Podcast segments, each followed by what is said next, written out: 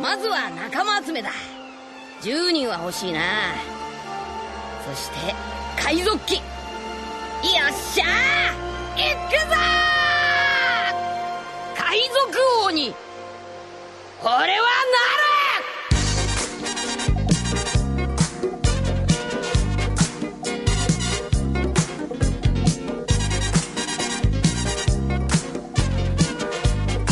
！pessoas, sejam bem-vindos a mais um Quadro Quadro. Eu sou o Guerreiro e mais uma quinzena. Estamos aqui dessa vez para comemorar mil capítulos de One Piece, que é aproximadamente 10 centenas de capítulos de One Piece. E comigo está aqui ele, o Zé Veríssimo. Fala aí. Eu diria que não só aproximadamente, como precisamente 10 centenas de capítulos de One Piece. né? Mas toda precisão é uma aproximação. Tem o Victor aqui também. Eu olha, devo confirmar. Peguei aqui o meu abaco e eu confirmei em mil. São 10 centenas, então tá certo, guerreiro. E temos o Matheus Pilot. Depois de mil capítulos com One Piece, eu não sei o que dizer. Eu teria que dizer alguma coisa, mas eu não faço a menor ideia. Então, mil. Esse aí. A gente está também com uma convidada. Dá oi, Helena. Fala de onde você vem, pra onde você vai. Primeiramente, obrigada pelo convite de estar aqui. E é isso, são vários projetos aí que eu faço parte. Escrevo no Chimichangas, eu participo também do Papo Nerd com elas, eu tô também no Vigilância Sanitária. E é isso, vamos falar sobre o capítulo 1000 de One Piece, que é isso. Tá bom. Então, é isso aí. Eu fiz minha parte como host. Eu não tenho ideia de. Ninguém me fez uma pauta. Cara, eu. Eles me jogaram e falaram, vai aí. Aí Eu vou- sim. Inclusive, é o bom disso aí é que, eu, que a gente falou assim, ah, vamos largar isso aí nas costas do guerreiro, né? Porque a gente tinha a primeira ideia, depois o José mandou outra ideia e agora não tem mais ideia nenhuma. Ah, mas é assim que a gente vai. falou, deixa pra mim, estou pronto, nasci preparado pra isso. Não foi isso que eu né? disse. Falei, tá bom. Mas, Victor, qual que é a sua relação? One Piece, então. Eu acho que a minha relação talvez seja mais diferente do pessoal que tá aqui gravando, porque Olha, vai lá, mas eu diria que a minha vai ser mais diferente, mas vai lá. foi na televisão aberta. Em algum período, sei lá de que ano, quando a SBT tava querendo passar anime na televisão, eu me lembro que eles pegaram One Piece, passaram lá na TV aberta junto, tipo, Naruto e Blue Dragon. Me lembro que, tipo, os animes que passavam no SBT. E foi lá que tipo, eu vi pela primeira vez One Piece. E achei, ah, pro Vitor criança era tipo, ah, é mais um desenho. Tipo Naruto e Blue Dragon. Tá passando aqui no mesmo Tipo bloco. Naruto e Blue Dragon. É, exatamente. tá passando aqui no mesmo bloco, é o mesmo, é o mesmo tipo de desenho, então eu vou ver aqui. E eu vi, tipo, os primeiros 50 episódios que, como o SBT é conhecido, tipo, eles comparam 50 episódios de Naruto e de One Piece, e acabou os 50 eles passam, começavam a passar de novo do 1, então deve ter visto, sei lá, umas duas vezes seguidas One Piece do 1 a 50, e pra mim ficou, tipo, nisso, e, tipo, anos e anos depois, o meu irmão mais novo, ele, olha, eu tô, tô lendo esse mangá aqui, One Piece, e falam que ele é muito bom. Falam que ele é o melhor mangá que tá sendo na Jump atualmente. E eu, como uma boa criança de 13 anos, tal qual o guerreiro, quando descobriu o Yu Hakusho, eu falei, eu vou ler pra falar que é ruim. Porque eu quero ser o diferente. eu quero ler o One Piece. Você sabe que essa referência ninguém vai ouvir porque esse podcast morreu, né? Morreu, É mas verdade. fica aqui. Mas eu fui com a mesma mentalidade de, de adolescente. Tipo, como as pessoas falam bem disso? Desse mangá do pirata que estica. Claro que deve ser uma bosta. Aí eu comecei a ler bem na época que a Panini tava relançando o One Piece aqui. Então eu peguei o primeiro arco, vi o primeiro arco no volume físico e falei, ah, é bom, né? Assim, vamos ler mais um pouco, só pra, só pra ter certeza, né? Que é bom de verdade, mas vai, vai, vai que fica ruim mais pra frente. E aí eu fui nisso e nisso eu li até a parte do Trooper e parei. E eu fiquei, tipo, nove anos sem ler One Piece. Aí veio Ponto de 2020. parada bastante esquisito disso. É, exatamente. Aí veio o, veio o 2020, veio a pandemia, veio o hype pelo capítulo 1000. Eu falei, e se eu ler One Piece todo agora? E aí eu fui. E eu maratonei One Piece em 3, 4 meses. Eu cheguei nos semanais e tava me preparando pra ler o capítulo 1000. E eu quero dizer que o Vitor de 13 anos estava errado. O One Piece é bom demais. Não só por esse motivo, inclusive. Te dou alguns dados, Vitor.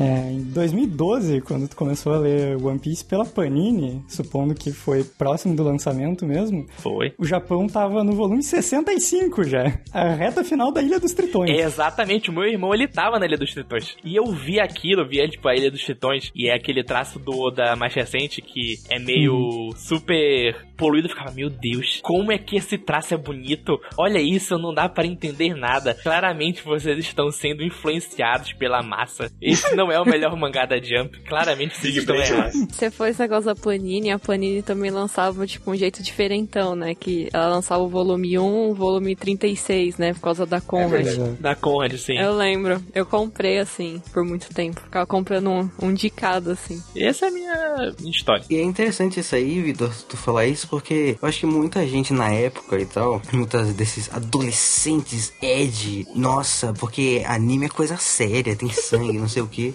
acabavam tendo esse preconceito com o Piece, talvez, né? Uhum. Tipo, ah não, é, é uma coisa mais cartunesca e tal, né? Eu quero uma coisa mais wow, seinen psicológico, Death Note.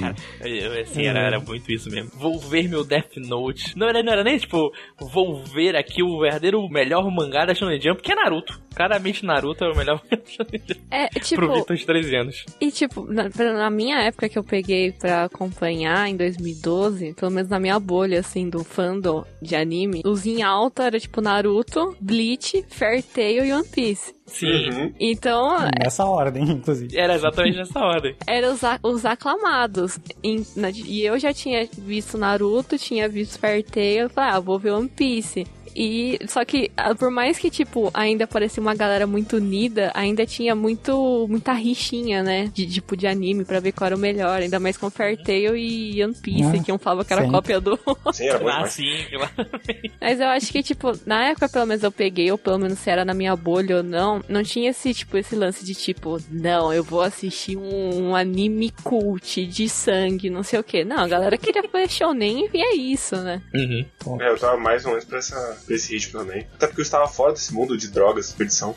Tinha ficado limpo. Aí um amigo meu da escola veio mostrar o starter pack de One Piece, que é a luta do Bueno, a luta do Lute e o, o socão no Terubito. Falou, da hora demais, né? Ele mostrou, Bastante inclusive, num apelão. saudoso iPod Touch. Cara, Nossa. Todos esses momentos maravilhosos. Falei, ah, que ver, né? Assim, o, o socão no Tenryubito não faz sentido sem contexto, mano. é, não, assim, é um É. quadro Mas muito é um bonito. socão bonito. É um quadro muito É, bonito. Tá, mas, Mas, tipo, é 50% quadro bonito, 50% puta que pariu, finalmente alguém bateu neste arrombado. Sim, metade do impacto daquele socão tá ali. Uhum. E, inclusive, ele era um, um grandíssimo filho da puta. Porque. O seu eu amigo lembro que eu ou o Terubito? Os dois, em níveis diferentes. É, porque eu lembro que eu Assim tava espero. em, em Along Park, assim. Aí tem a cena da, da Nami saqueando o braço. Caralho, ela vai perder o braço? Ele falou, vai. Caraca, não, e- esse é o melhor amigo, porra. Ah. Ele te deu spoiler falso pra tu ficar tipo, caraca, já sei o que acontecer. Gosto. E quando não acontece, tu fica feliz. Olha aí. Eu faço coisas desse tipo às vezes também. Eu também. Acho justo. Inclusive, Guerreiro, isso pelo que tu me falou foi em 2009, correto? Foi, foi por aí, porque eu lembro que tava acabando o Sabaody quando eu comecei a ver. É, te dou um dado que o anime estava em Shabaudi e o mangá no Japão estava no volume 54, em Impel Down. Não tínhamos o One Piece sendo publicado no Brasil nessa época. Pegou logo depois que a Conrad parou. Eu lembro das saudosas petições pra voltar One Piece. a publicar. Sim. Uhum. Sim. Mas então eu não fazia parte do, do grupinho que tava olhando os fandoms e vendo. Não, mas o bagulho bom de verdade é Gantes. Ah, não, olha, eu, eu não era desse fandom, tá bom? Eu quero deixar bem claro que o meu fandom era de outro shonenzinho de porrada. Então eu não tava Ih. nesse meio. Eu tava do lado de Naruto. Hoje vi que estava do lado errado. Mas E aí, em algum momento, o One Piece não era mais suficiente. E aí tava começando um, um anime meio curioso, assim. Tinha um, um cara do cabelo rosa e um Ah, cachecol. não. Caralho. Eu olhei assim. Todo eu mundo caiu "Caramba, nessa. Todo mundo caiu na Todo bait. mundo Ele parece bait. tanto One Piece, né? Vou gostar também. E Todo mundo. foi assim que eu comecei a ver Fairy Tail. A Fairy Tail é a maior bait do mundo, cara. Todo mundo caiu na mesma época. É, eu, eu caí na bait que tive até que terminar o mangá, porque senão não ia me perdoar. Ó, Nossa. Eu, eu, eu me lembro, olha, top. Como eu descobri Fairy Tail? Eu tava vendo domingo de tarde, almoçando em casa de vovó, tava passando o programa da Eliana na Record, e ela tava trazendo cosplay cosplayers e tava lá o cosplay da Luz do Fairy Tail. Que se pá devia ser a Petra Leão, inclusive. Incrível, velho. Eu- Nossa. Incrível. Era tanto de falei que eu cheguei em casa e falei, olha, esse anime parece legal, vou baixar pra ver aqui. Aí eu comecei a ver Fairy Tail. Top. E você, Zé? Você que é o mais velho de nós, por muitos anos. Por muitos anos. Como que você começou nessa vida de, de pirata que estica? Então, eu queria fazer uma correção que o pilote falou antes, que nessa época os adolescentes achavam que o One Piece era blá blá blá, e pirata de, que estica, não pode ser, isso não é mangá, é muito cartunesco e tal. E eu queria dizer que não é verdade, porque em 2003 as coisas já eram assim. Rola. 2003 foi quando eu tive contato com One Piece pela primeira vez. É, eu tava no colégio e eu tinha é, uma amiga que gostava de alguns mangazinhos e tal também. E um belo recreio, ela tava com alguns volumes de One Piece e daí ela me emprestou para ler nas aulas depois do recreio. ela me emprestou um volume 11 da Conrad, que é equivalente ao volume 6, então, do estampo normal, né? Que Conrad lançava os meio volume. Eu também tinha esse preconceitinho, assim, e tal, mas achei legal, mas como não tinha muitos mais também para não tinha acesso a muitos volumes mais, deixei meio de lado, assim, e não venceu totalmente o meu preconceito de jovem de 14 anos, sei lá. Então, em 2003, a Conrad estava publicando desde 2002 One Piece no Brasil. Enquanto isso, no Japão já estava no volume 27 quando eu comecei a, a, ler One Piece. E o anime já estava no arco de Jaya, provavelmente. 27 é, já. Nossa. Então, essa foi basicamente a minha primeira relação com One Piece. Mas, como eu falei, ela ficou meio de ladinho e tal. Uhum. E One Piece ficou uns bons anos meio que à sombra do, dos outros mangazinhos que vieram depois dele. E aqui no Ocidente, Naruto e Bleach, por exemplo, vieram depois, mas atropelaram ele em popularidade por uns bons anos, assim. Uhum. Até que começou uhum. essa parada dele vir correndo por fora e virar o terceiro, o quarto, dependendo, assim. Aí foi em 2007 que eu comecei a ver One Piece pelo anime eu maratonei até o 200 e alguma coisa, que é em Water 7 Enies Lobby, pelo fansub que eu tava acompanhando. Eles não lançavam semanalmente, tá ligado? Eles estavam consideravelmente atrasados, eles lançavam acho que em cima do DVD, esse pá. Ah, sim. Só que, tipo, nessa parte é muito impossível não continuar assistindo, né? Eu, eu troquei, fui atrás, aí eu consegui fechar o arco e fui buscar. Eu não me lembro exatamente quando é que eu busquei o anime. Eu sei que em algum momento eu dropei o anime e passei pro mangá e alcancei o mangá mais ou menos em Thriller Bark. Olha, inclusive, Thriller Bark é um caso muito engraçado, porque Bolha é um bagulho louco. Porque todo lugar que eu ia, Thriller Bark era tipo o segundo melhor arco depois de Water 7. Eu descobri que as pessoas odeiam o Thriller Bark ano passado. Sim, eu. pelo, pelo menos no, tipo, na minha bolha a galera não gosta também de Skypiea. A Skypiea, tipo, quando eu comecei a ler, tipo, era assim, ah, Skypiea é uma bosta, Thriller Bark é mais ou menos, mas, tipo, como eu já tava na, na Eles Homens Peixe, fala, mas quando chegar na Eles Homens Peixe, tu vai ver o que é One Piece ruim.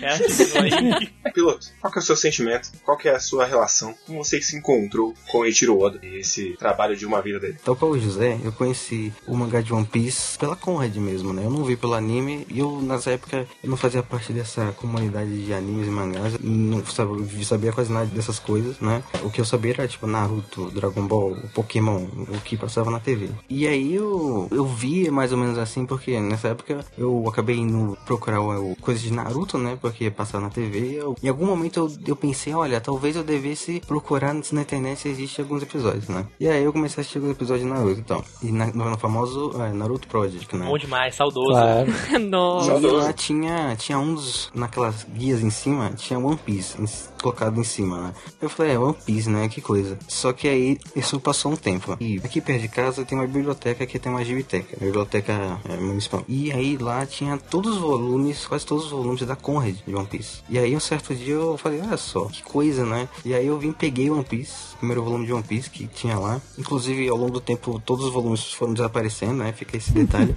Descobriram que eles valiam muito dinheiro é. no mercado paralelo. Claramente. E aí eu comecei a ler One Piece e aí eu, essa história ela tomou conta do meu ser, do meu âmago e eu devorei o mangá inteiro lendo, lendo aquela versão da Conrad meio tanco e eu fui possuído por aquela história e, e, e, tipo, eu li a história voando, voando, disparada. Eu nem me lembro como que foi isso que aconteceu. E mais ou menos nesse mesmo ano, eu que eu tinha lido One Piece devorado, adorado, eu acabei vendo, ah, vamos ver como é que é o anime, né? E aí eu vi o anime eu fui intercalando ali mais ou menos entre o mangá e o anime e tal. E aí, mais ou menos em dois anos, eu, eu vi One Piece três vezes, né? Do começo Caralho, até, cara. até o mais ou menos o final da, da guerra, assim, no começo do, dos Tritões. Os Tritões eu vi duas vezes e aí, tipo, o resto foi só Credo. o Novo Mundo. Então. Caralho, é muito fã, tu é doido. Isso faz 7, 8 anos, né? Da, de lá pra cá eu nunca reli esse começo, né? Mas é, One Piece ficou muito em meu coração. Eu nunca tive esse desdém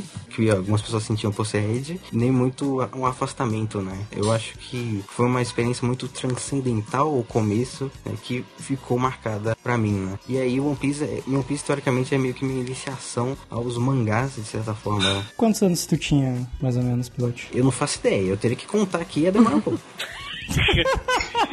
Muito difícil contar. Eu tô no computador Muito difícil. O pilote, um homem de centenas de anos, né? Quase É muito isso. complexo fazer Tem essas que, contas. tem que bater dedos. na máquina. Mas provavelmente eu tinha tipo uns 12, assim.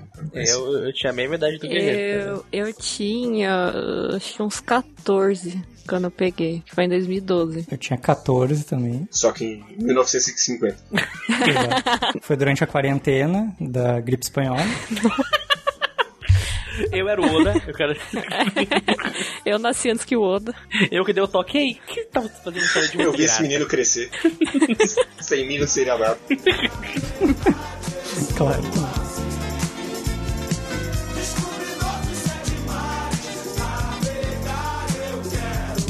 Eu imagino que todo mundo aqui viu, até pelo menos algum ponto, o anime. Em que momento vocês olharam e falaram, não dá mais. Eu vou embora.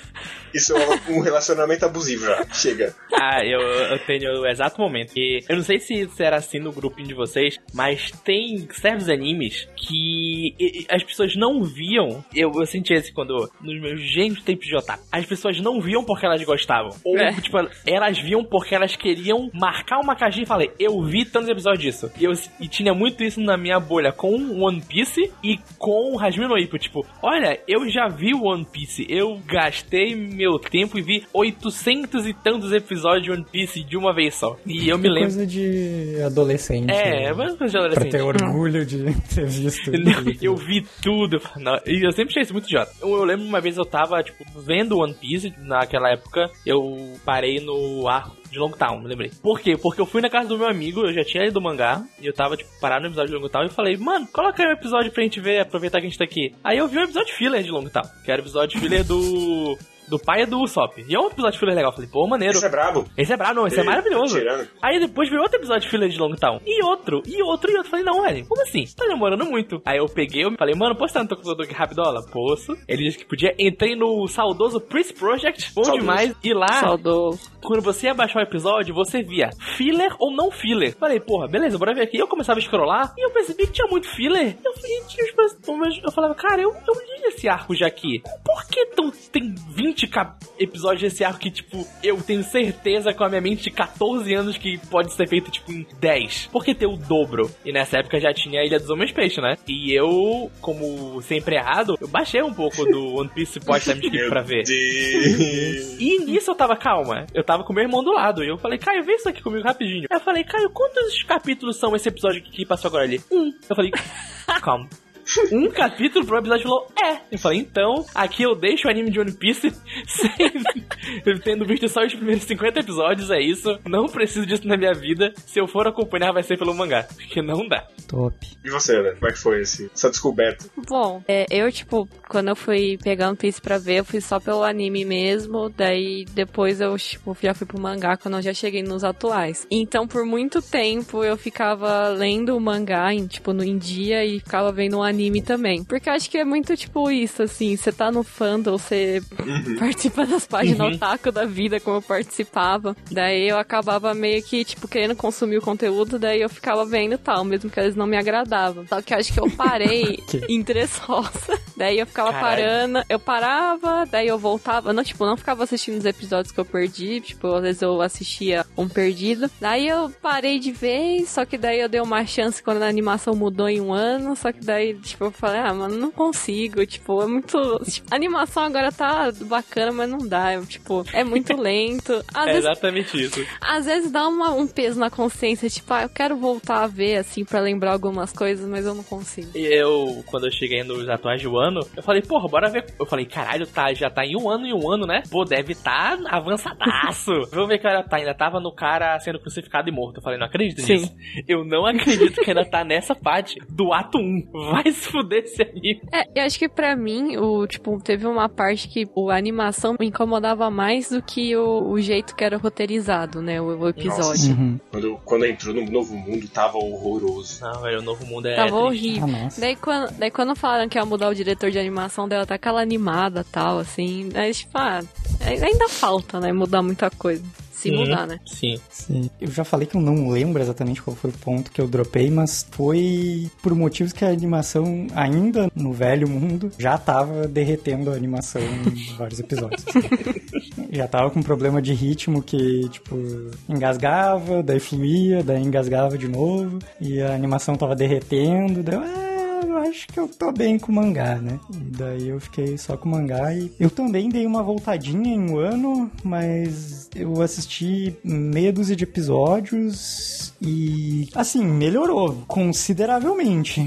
Tá assistível. Tá, é, exatamente. Tá Tá, assistível. bem assistível. Mas, né, tem, tem tanta coisa pra assistir aí. Prioridades. Então, eu sou uma pessoa resiliente, né? Sim, percebo. E eu, eu, eu normalmente não gosto de ficar pulando de uma mídia pra outra. Se eu tô vendo, se eu comecei em um, eu quero seguir até um, até o final. Então, Ok. eu, dado momento, eu tava comprando mangá num dia, porque eu já vi no anime. Isso aconteceu até o volume 60, Ok. que é essa informação. Inclusive, eu, eu tô. Essa parte que tá no Mind Wolf, pra quem ouve, eu só tô lendo pela primeira vez agora. Eu só tinha visto no anime. Ah, é verdade. Mas. Eu fui até Punk Hazard só no anime. Bom demais, hein? Quando, quando acabou o Punk. Hazard, eu olhei pro lado e falei, chega, não dá mais. Eu vou, eu vou seguir em frente. Eu preciso largar isso. Mas aí eu não voltei pra ler, eu segui como se nada tivesse acontecido. Eu só pulei pro mangá mesmo. Entendi. Então todo esse começo do novo mundo, eu não sei como é que é no mangá. Mas no anime, é uma das experiências mais torturantes que tem. Porque não anda, não anda. É maravilhoso. E eu fui vendo semanal, É. porque eu já tava em dia, então era pior ainda. Sei. A porra da arca caindo foi tipo três meses da arca caindo. Top. É, é tipo, eu fico, eu fico pensando se os episódios mais antigos ele tinha essa pegada de, de adaptar um por episódio, ou a gente não percebia mesmo. Não, ele não tinha. Não, ele era bem mais, bem mais rápido. Eu tava. Lançou agora no. Agora não, né? Lançou na, na Netflix esse tempo. E eu fui rever com a, com a minha namorada nos episódios. E eles adaptavam muita coisa muito rápido. Não, não era tipo. Uhum. Não é um, sei lá, um, um Haikyuu, um Boku no Hero da vida, um Kimetsu, que tipo, 720, tipo, bora, bora fazer um ritmo bom pro anime, vamos adaptar o máximo possível, mas, tipo, comparado com o que é atualmente, tipo, deve ser uns três volumes em seis capítulos, sabe? Então, tipo, é, é- tem bastante coisa. Eu não acho que é tão rápido assim, mas tudo bem. É, e eu acho que eles não. Eles realmente não se preocupavam tanto em ser X pra X, sabe? Eles Uhum. faziam meio que no ritmo que eles achavam adequado e de vez em quando metiam uns filler no meio ali pra deixar o mangá escapar um pouquinho. Era, era muito o ritmo dos anos 90 aí, Uhum. de adaptação. O problema é que agora é o ritmo dos anos 80. Hoje em dia.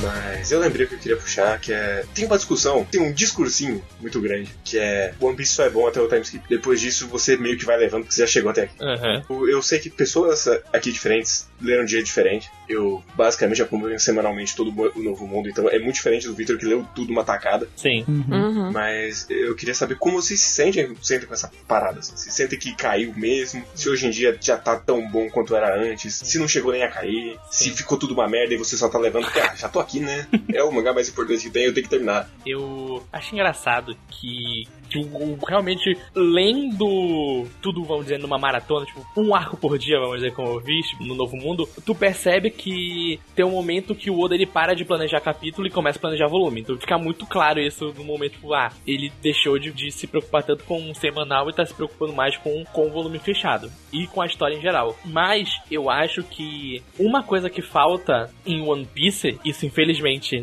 vai ser impossível de acontecer, é alguém, às vezes, chegar com o Oda, segurar na mão dele, olhar bem no fundo dos olhos e falar: Cara, um pouco menos, por favor.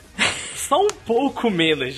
Porque, pra mim, o problema do One Piece pós-time skip é muito grandiosidade. Tudo tá conectado, tava tudo planejado desde o começo. Olha aqui, o LoL tá aqui, o LoL tá conectado com o Luffy, o LoL também é um D, e o LoL tá conectado com o Flamingo, e o Flamingo tá conectado com o Kaido, que tá em um ano. A gente tá vindo procurando o ano desde pré-time skip, então tá tudo conectado. Uou, muitas conexões, personagens, tudo conectado. Tipo, às vezes, isso é legal. Não, não vou dizer que, tipo, não é maneiro o talento falar, caralho, olha, isso aqui que ele tá falando, eu lembro que eu já tinha lido uns 20 volumes atrás. Tipo, nossa, que, que interessante. Mas ao mesmo tempo, é meio tipo, cara, é muita coisa e alguém precisava, tipo, precisava ter um editor, tipo, cara, o mais cascaroso que existe falar, Oda, eu acho que a gente não precisa de cinco flashbacks em Dressrosa. A gente pode acabar juntando alguns em um só, tá bom? Não precisa de tanta coisa. Esse para mim é o meu maior problema com One Piece pós-time skip. Eu acho que tipo, o problema do pós-time skip tá muito em, em Punk Hazard e Ilha dos Titãs e Dressrosa.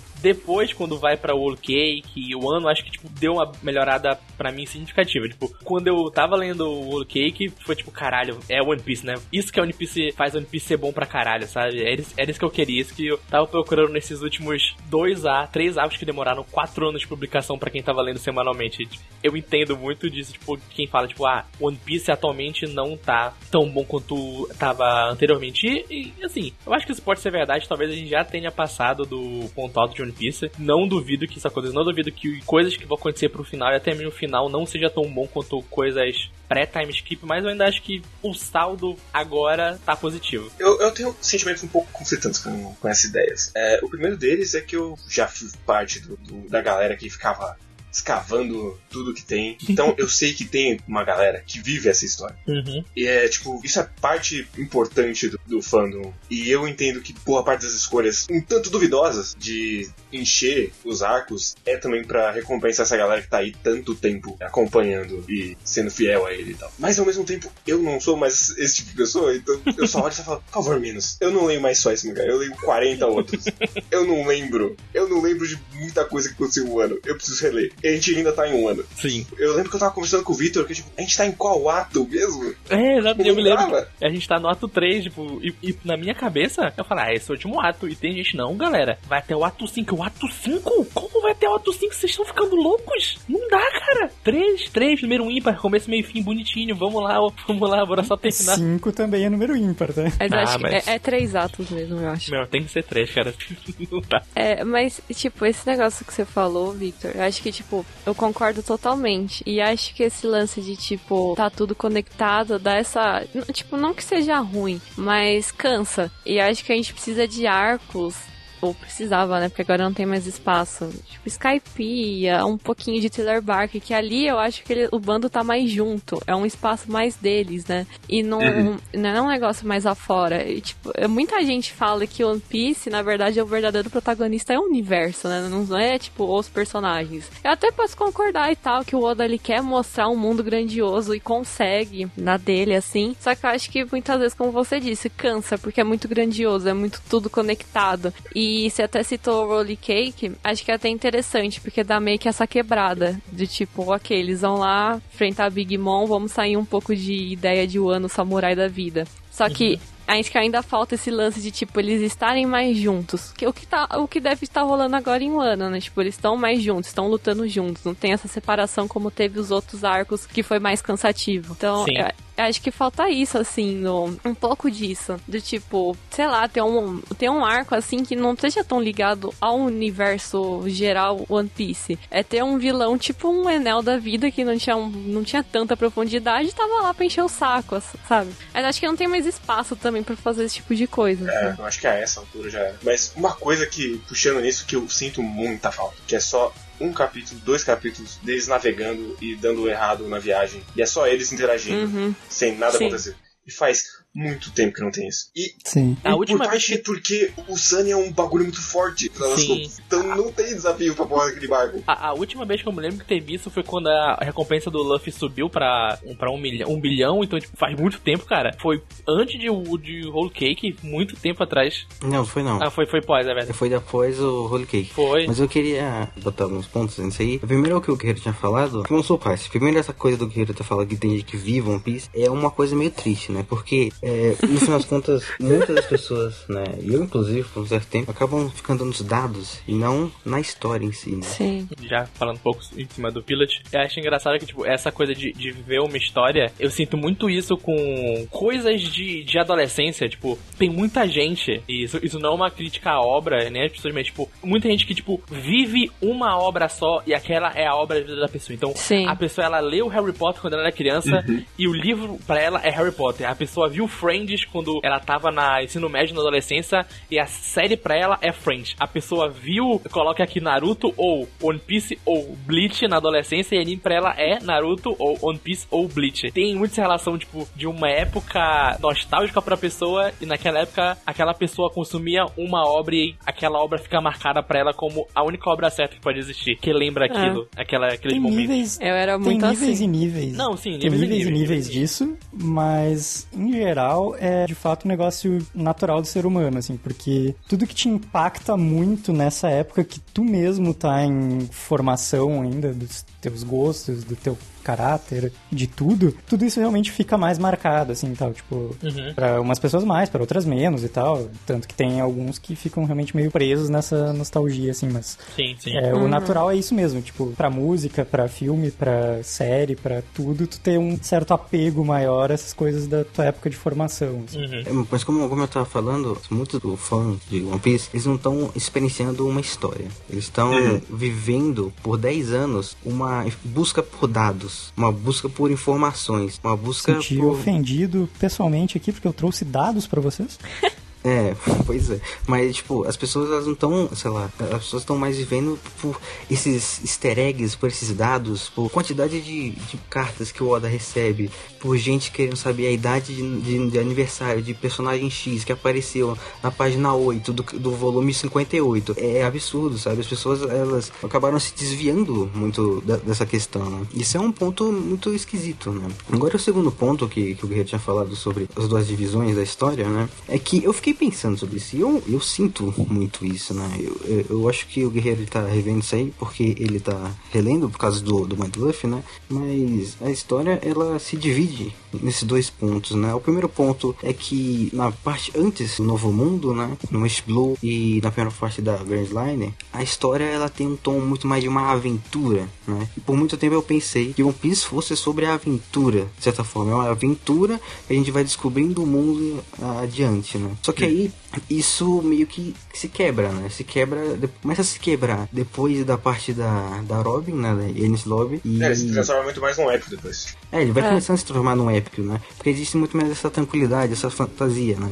Aí ele corta pra Telebark, que é uma desses, desses arcos comuns do, Oda, do Oda de criar essa surpresa. Depois vem o arquipélago Sabaody, né? Só que aí tudo vai pro vinagre, né? Tanto que os personagens que a gente conhece, eles são jogados de lado. E a gente só foca no Luffy no mundo. A partir desse momento, o Oda, ele meio que joga pra lá toda essa aventura, no, no final das contas. Ele ainda tenta colocar a aventura em pequenos pontos do âmago, né? De criar aventuras e experiências, tanto que cada ilha é uma coisa diferente, né? E ele ainda acaba meio que tentando fazer isso acontecer. Só que a partir desse momento ele joga por fora essa, essa aventura e ele bota, que nem o Guerreiro falou, esse épico, né? A história ela deixa de ser uma aventura ela se transforma numa lenda, a lenda do, do Chapéu de Luffy. né? Sim. Porque ali é, é, o tom, a história fica com um tom mais sério e o Luffy até mesmo ele se amadurece, fala, tipo, ele tem que deixar de ser essa coisa de aventura e transformar uma seriedade, né? O Oda ele tenta fazer essa parte mais de aventura nas coisas seguintes, que aí vai ter a Ilha dos Tritões e Punk Hazard, por incrível que pareça, né? Mas essas sagas não funcionam por muitos problemas, né? A questão é mais ou menos essa, né? E quando a gente entra no novo mundo, a questão do triunfo, da jornada, da lenda começa, né? E como o Vitor tinha falado, eu só discordo do Vitor ter falado que tudo tá meio intrínseco, tudo tá meio que ligado do, do, do Flamengo com o Kaido, porque esse é o grande arco do novo mundo, né? Como se fosse uma saga inteira. Sim, né? sim, que sim. começa no, no Punk Hazard e vai até o Kaido. A gente tá finalmente chegando ao final dessa saga. Na verdade, começa antes, porque começa com a fábrica em, Sim. em outros nomes fecham. A fábrica de doces. Eu acho que não, eu acho que tipo, tem essa ligação ali. Mas eu acho que tipo, o arco mesmo ele só começa lá no Punk Hazard, de Sim. fato, né?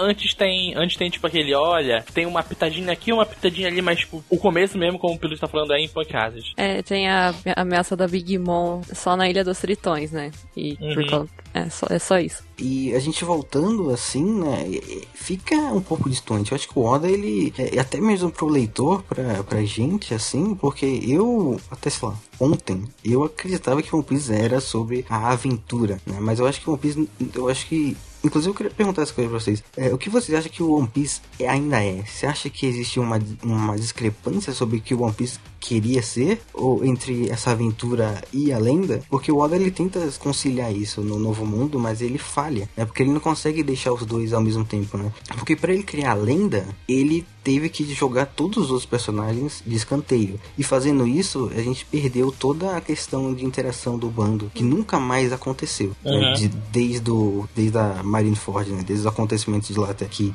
Uhum. Né? E aí o Oda ele meio que tenta conciliar isso tentando criar uma, uma narrativa das ilhas individuais, somado à megalomania que cidade do mundo que a gente vê em Marineford e todo aquele momento ali, e fica tudo, tudo muito demais, né? Que nem eu, eu mandei um e-mail pro Guerreiro, eu mando, mando Luffy, pra mim o Oda ele, ele perdeu o ritmo, né? Ele não tem mais ritmo. O ritmo ele foi comprar cigarro e não voltou tem 10 anos em One Piece. Né? Então, é, eu não sei, é muito complicado. Eu não sei qual é o, o ponto, o, o pensamento seja, de vocês. a resposta do isso. pilote é que sim, ficou uma merda e ele está só se mantendo nisso aí porque já tá aqui, né? Exato.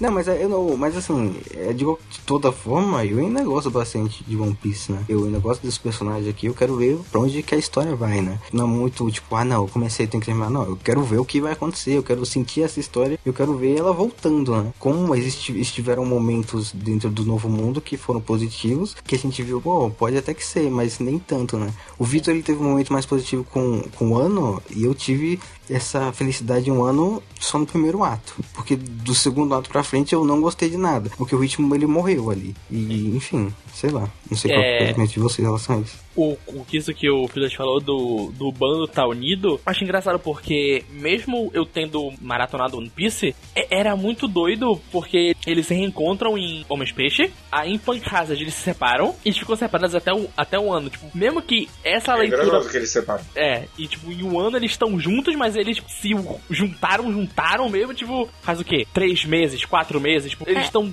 juntos agora, tipo, nessa batalha final. É, acho, E- mas acho dessa sensação de separação total pra quem, tipo, acompanha, né? É, e, e isso que eu ia falar, mesmo eu lendo tudo de uma vez só, eu, eu ficava com a sensação, tipo, tá, esse arco, eu vou. Ah, tipo, ah, nesse arco aqui vai ter o Zoro, o Frank, a Robin e o Brook. E nesse outro aqui vai ter o Sanji, a Nami, o Sup e o Chopper. Porra, mas eu quero ver eles todos juntos, sabe? Tipo, eu não Uhum. quero eles separados. Eu quero o Sanji e o Zoro brigando, eu quero o Chopper fazendo coisas fofas com a Nami, com a Robin. Eu quero eles juntos vivendo. E quando em um ano eles se reencontram, é tipo, é um alívio. Sim. Tipo, ah, caralho, eles se juntaram finalmente, puta que pariu. Eu tô só uma semana com eles separados, mas parece que é muito mais tempo. E tem vários quadros, assim, deles tudo junto, junto com o Jimbe, assim. Sim, fiquei, É, sim, É e, o- e o Jinbei finalmente, depois Finalmente. de tanto tempo, entrou pro bando, tipo, ele já tinha entrado antes, mas tipo, ele entrou com todo mundo junto, sabe? Tipo, Porra, a, a página dupla deles brindando a entrada do Jimmy é bonito ah, demais. bom demais. É bom demais. Já tinha tido a parte dele como timoneiro pilotando o Sunny no final de World Cake, mas tipo, eles todos Sim. juntos, tipo, é tipo, ah, finalmente, esse boneco que é tão foda entrou na tripulação. Eu tava esperando por isso há tanto tempo. Não, eu, eu acho que ele aparece assim um ano, não é nem uma chegada, tipo, triunfal. Ele chegou assim, mas é, é o Jimby, né? Então, tipo, a gente fica, mano, é, ele, muito cara, bom. Finalmente. É muito bom. E sobre isso do, do Oda ter se perdido em um One Piece, eu acho engraçado porque eu, na minha leitura, eu tenho quase certeza que desde pelo menos Alabasta, o ano já tinha certeza do que ia ser o One Piece. O Oda. E- O ano O não. Oda, o Oda, o Oda não. O Oda já tinha certeza do que ia ser One Piece. Que o One Piece ia ser a informação do século perdido. Desde Alabasta, pra mim, tipo, tá claro, que ele já tinha essa ideia na mente. O problema é que ele tá falando, tá, tem esse maluco que quer ser o rei dos piratas, tem esse cara que quer entrar naquele mar, tem esse cara que ser o melhor espadachim, e tem essa mina que quer fazer o mapa do mundo inteiro, e tipo, tá. Mas o One Piece, na visão dele, é um segredo de, de proporções mundiais. Então ele teve que ir levando a história pra que faça sentido esse moleque querer chegar lá, não só pra ele ser o rei dos piratas, mas quando ele ter aquela informação, ele se importar com aquilo e querer mudar alguma coisa com aquilo. Então, pra mim, parece mais tipo, ele teve uma ideia brilhante, em algum momento ele, tipo, tá tá levando a história pra esse lado. Então, tipo, ele tá tipo, vamos lá, Luffy, vem pra esse ladinho aqui. E, tipo, tem vezes que faz muito sentido, porque, mesmo não parecendo, eu acho que o personagem do, do Luffy, que a gente tá vendo até hoje, se ele descobrir a informação do passado, ele vê que lá teve uma injustiça muito foda, ele vai ficar puto e vai querer mudar aquilo, como ele sempre quer fazer. Como o Luffy é essa, esse grande boneco que chega lá, muda o status quo e vai pro outro lado e, tipo, fica as mudanças dele continuando em um lugar. Às vezes funciona, às vezes não. Tipo, a Robin, por exemplo, acho que ela tá muito perdida nesse meio, sendo que ela é a boneca que quer saber do passado. Então, tipo, o Oda acerta muito, mas também ele erra muito nesse quesito de o que quer ser o One Piece no final. Tem uma curiosidade que falam que One Piece era pra ter 5 anos. Só que daí ele criou os Chichibukais e daí a obra cresceu. Mas eu acho que você fala, tipo, me fez pensar no tipo assim, como os sonhos de cada um, assim, eles têm que ser num ponto que faça sentido todo mundo concluir no fim ou um pouco depois. Eu acho. Então, tipo, por exemplo, sei lá, pegar o do Chopper. O Chopper ele quer curar todas as doenças. Ok, ele vai concluir a aventura, vai pegar as experiências e acho que vai ficar mais um pouco estudando. Já a Robin, junto com meio com o Luffy, provavelmente, sei lá, o Zoro com o Sanji, pode, sei lá, afins, o, Frank, o próprio Frank e a Nami pode realizar os sonhos de um. Então tem que ser tipo um negócio bem assim, pensado, né? E acho que o, e o sonho que. É, o outro, o Sop também é um sonho mais. Não diria simples, mas acho que mais assim que. Palpável. É, pode ser. Que acho que também se conclui ali no fim. Mas é isso. Eu gostava também, pra mim o, o ápice até agora já passou. Pra mim foi lá em Water 7 Enies Lobby.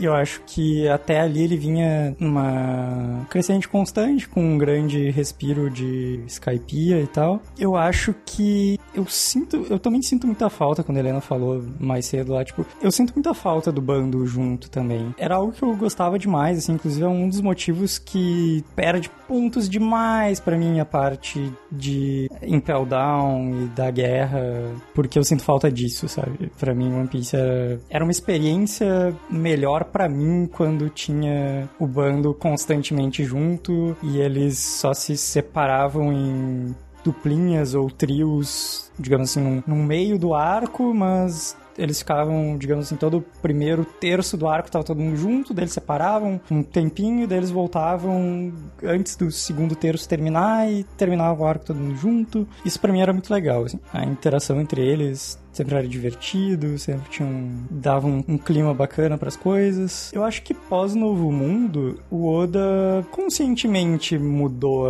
o enfoque disso, porque ele absolutamente não me parece que ele esteja perdido no mangá dele, sabe? Ele sabe pra onde ele quer ir, ele resolveu conscientemente mudar o enfoque das coisas. Eu, eu não acho que ele tenha necessariamente decidido no meio do caminho também que é, One Piece seria alguma coisa mais mundial e tal, porque desde o começo, desde a introdução do primeiro capítulo, tipo assim, o mundo inteiro tá atrás do One Piece, sabe? Sim. Já é um negócio de, de escala mundial e grandioso. Ele só foi dando uma mudança de enfoque, realmente. Como é que ele queria abordar essa questão, assim. Eu acho que é como a- esse lance, assim, de como a gente sente com a obra, eu acho. Porque eu acho que eu concordo com tudo que você disse, do tipo, ele. Eu acho que primeiro ele cria uma afeição aos personagens, como eles têm que se com- como eles se comportam, como eles são com as outras pessoas, mas ao mesmo tempo ele tá criando esse universo grande. Ele não se perde, eu acho. Eu só acho que chega a certo momento que ele vai ter que focar no universo, porque o universo é um personagem ali, é um puta personagem. Então, eu acho que é mais é como a gente consome a obra. Então, tipo, você vai assistir, tipo, eu eu curto, eu gosto muito do da ambientação do do world building, né, de como é feito, tipo, analisar tudo bonitinho. Mas eu também eu eu sou muito apegada aos personagens, então ver eles lá se interagindo também é muito importante pra mim. Então eu acho que é muito isso, assim. Eu não acho que ele se perde. Eu só acho que ele tem, assim, em certos momentos, uma. É, tipo, esse- acho que ele sempre teve a mesma proposta. Só que chegou uma hora que ele teve que dar prioridade a algumas coisas. Pra mim é meio que ele carrega duas ideias em paralelo. Sim. Que são as duas que o piloto falou, que é a questão da lenda e da aventura. Só que a primeira metade era uma aventura salpicada de momentos de lenda. E depois, até por naturalidade da história, ela ficou muito grande. Não tem como voltar a ser uma aventura simples do Goku inventando a Red Ribbon. Não tem como você dá um passo pra trás.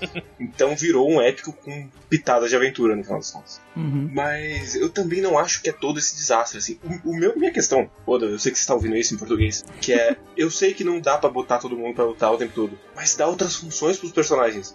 Não dá pra você deixar eles no canto do quadro o tempo todo e falar, mas eles estão aqui. Sim. Sim. Sim. Porque é muito bizarro passar 100 capítulos e aí. Ah, mas você veja só, depois de 100 capítulos, o Brook fez uma ação.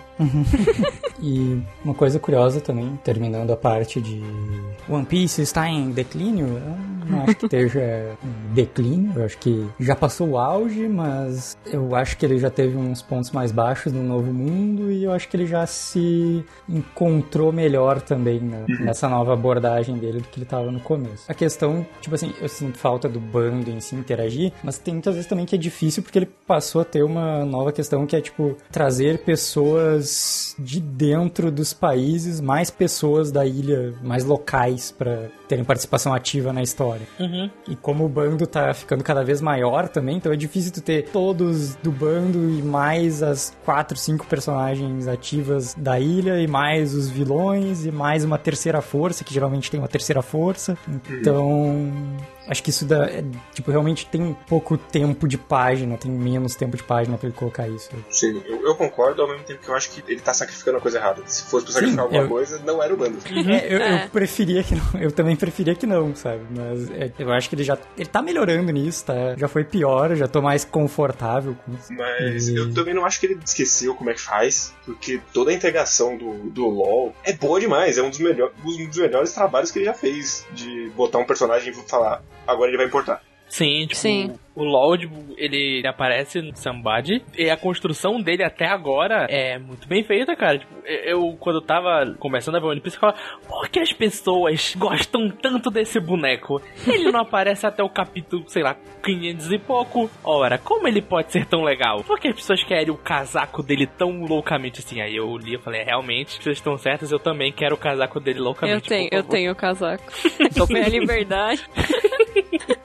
E, e justamente por ele não ser da situação, que isso é uma, uma limitação que eu acho muito boba do Oda, mas ele botou, eu vou fazer o quê? Que é, ele não pode fechar o personagem até ele chegar no final da história, com nenhum do banco. Uhum. Mas o LoL não tem essa limitação. Então ele já fechou o LoL e ele tá abrindo de novo pra um, um novo caminho, Uhum. que é, no final das contas, é mais interessante. Sim. Que, sei lá, o Brook, que ele apareceu e aí ele quer encontrar lá Labum e acabou o Brook. Esse é o Brook. É. Uhum. Ele vai ficar só esperando É. até chegar o retorno. Eu não acho que, assim, que o Oda ele não sabe mais fazer, ou que o Oda ele se perdeu. Eu acho que ele se perdeu um pouco. Mas a questão é que eu acho que, tipo, como ele foi criando essa coisa cada vez mais, mais megalomaníaca, ele, tipo, ele meio que, ah não, tá bom, beleza, vou tacar as coisas aqui, vou tentar deixar a coisa alinhada, pra quando chegar o momento X importante, as coisas já estão alinhadas em cada sistema ali. O que é o que acontece muito em Wano, o que aconteceu muito nessa parte 3 aqui de Wano, assim, que ele, tipo, ok, eu tenho todas as 1 milhão de informações que eu tenho que colocar aqui. Tá bom, sei lá, às vezes, às vezes, tipo, não tem muito tempo, né? Porque é Shonen Jump semanal, tipo, e a quantidade de coisas que o Oda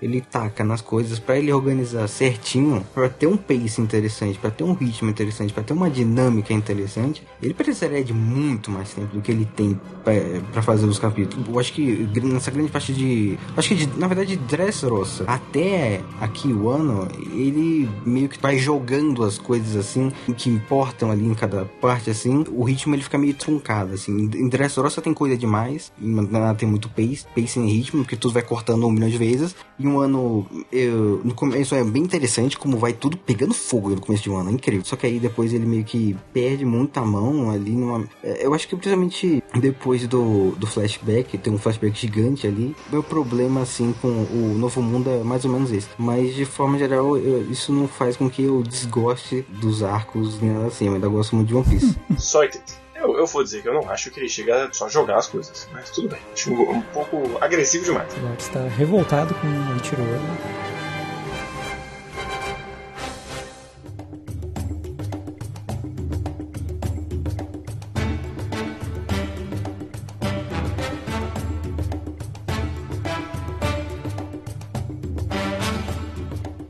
Estamos numa downside, gente. Tem que, tem que animar. Tem que animar. Eu ouvi falar que a última notícia tem que sempre ser positiva. Esse aqui é o podcast do capítulo 1000, gente. E o ano, hein? Como é que vocês estão com esse sentimento? O quanto vocês lembram de Wano? É uma pergunta importante.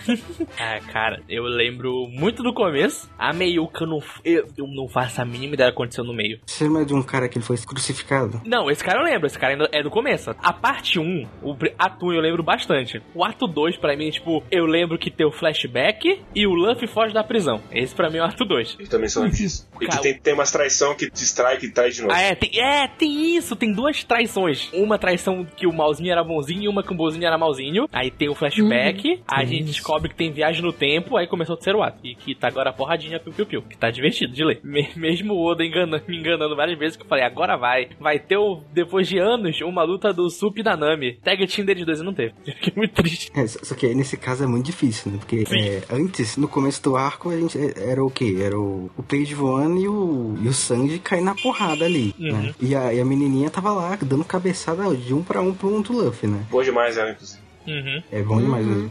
É, a interação dela com o Page One é na arte. mas aí, como é que esses dois vão lidar contra o Sop e a Nami, né? É triste, mas aí você parando pra pensar, meio que não faz muito sentido, né? Eu, queria, eu quero ver o que, que o Oda vai fazer com os dois ali, aí no ano. Com quem? Com o Sop e a Nami. Uhum. Ah, eles vão ficar correndo. E aí ela vai conseguir os Zeus de volta e os Zeus vai vencer. Algum, alguém. Espero que ela consiga. aí o Sup vai usar de novo o haki de observação dele. Aí ele vai ganhar num tiro só, vai desmaiar e pronto, acabou. É isso. Mas e você, Helena? Quando você lembra o ano nesse arco que ainda estamos? É que, assim, acho que foi no começo do ano eu dei uma parada. Mas não foi só com Piece, eu fui com vários mangás. Às vezes eu paro, assim, porque fico coisa da faculdade, afins, né? Daí eu volto. Começo do ano, tipo essa semana, assim. Ah, verdade, ano passado, desculpa. tá, ano passado, tipo, no comecinho do ano passado, eu, tipo, eu parei, assim, os mangás, aí depois a galera tava falando que o ano tava foda, não sei o que, isso no meio de junho. Daí eu voltei a ler. Daí eu peguei todo o flashback lá do Roger, eu amei, chorei. Daí depois do, do, do Oden também, adorei. Daí eu peguei e parei de novo. E acho que eu fiquei uns 30 capítulos parada. E daí, quando Ui. tava chegando no mil, eu falei, não, agora eu vou ler. Daí eu li. Então, tipo, as coisas assim, eu lembro. Só não lembro o comecinho, mas eu peguei um pouquinho no anime depois de ver assim. Eu lembro que tem a menina lá, daí tem o Zoro lutando com o Hawkins. Daí chega o Luffy, daí o Luffy Sim. fala pra menina que o Ace morreu, dela fica triste. Essas coisas eu lembro. O que aconteceu com o Hawking mesmo? Eu não lembro. Eu ia Eu perguntar também não isso agora. Eu lembro que teve alguma coisa com o LOL. É, E é é, isso. era, era tipo assim, o Kid, o Hawkins e o Apple tinha feito a aliança, que daí traiu, Uhum. tal, tal, tal. O Hawkins meio que virou tipo um soldado lá do Kaido. Daí, tipo, quando o o Luffy chega e encontra o Zoro, o Zoro tá lutando com o Hawkins. Daí, Esse é o momento. Daí chega uma hora que o Hawkins pega e prende o Lau. Só que depois pega e salta ele. É isso que ele faz. Bom demais, hein? Aí, assim, se ele tivesse me falado, eu tinha esquecido que esse boneco tava nesse ar. Eu tinha... Mas aí, por que que ele soltou o LOL? Eu não me... Qual é o contexto que ele soltou o LOL? Eu não me lembro de nada. É, Eu, eu, eu também. só lembro do Hawkins porque eu gosto do estilo dele. Eu, eu gosto do Do design. design. também. É, design é dele muito bom, muito bom. Ele ficar puxando a carta, de bom demais. É. É bem da hora. Qual que é, o- qual que é o mais da hora dos Supernova que estão aí na, no, no olha. É o Lau, pô. Porra. O Lau, o Lau, o Lau. Ok. Tirando o do LOL. O Kid, porra. Kid é mó da hora. Ah, eu, eu gosto do Kid e do Hawkins. Ah, o Eu Kid não tem muita graça, não. do, do Capone. Pô, o Capone é da hora. Eu gosto muito do Capone, ainda mais Capone. depois de Rolly Cake. O Capone tem Exato. um filho que fuma, bom demais. Depois bem fumante. Sim. Genial. Cara, E a Lula acabou de se casar, tá tudo bem. Tem o, o budista lá, o... Nossa, esse, o Uroji? O Uroji. Ah. É. Ele não tava em Skypiea, ele caiu e. É, Não, ele tava numa ilha Não, do ele tá céu. numa das Ele ilhas. Skype. lutou, não entendi nada. Ele lutou contra o Kaido. o Kaido. Ah. Não, não, ele lutou contra outra pessoa. Ele tava relaxando lá e o Kaido apareceu ali pra se matar. gente, é verdade. Falando em supernova, vocês já ouviram a teoria que a Bonnie é a mãe do, do Ace? Já. Já. Não, tem a teoria que a Eu- eu Bonnie é a mãe do Luffy. Umas 60 teorias só com a Bonnie. É bom É demais. muito bom. É, é sempre bom o personagem que pode se transformar, né? Que ele pode. Então, na verdade, Sim. tá desde o começo.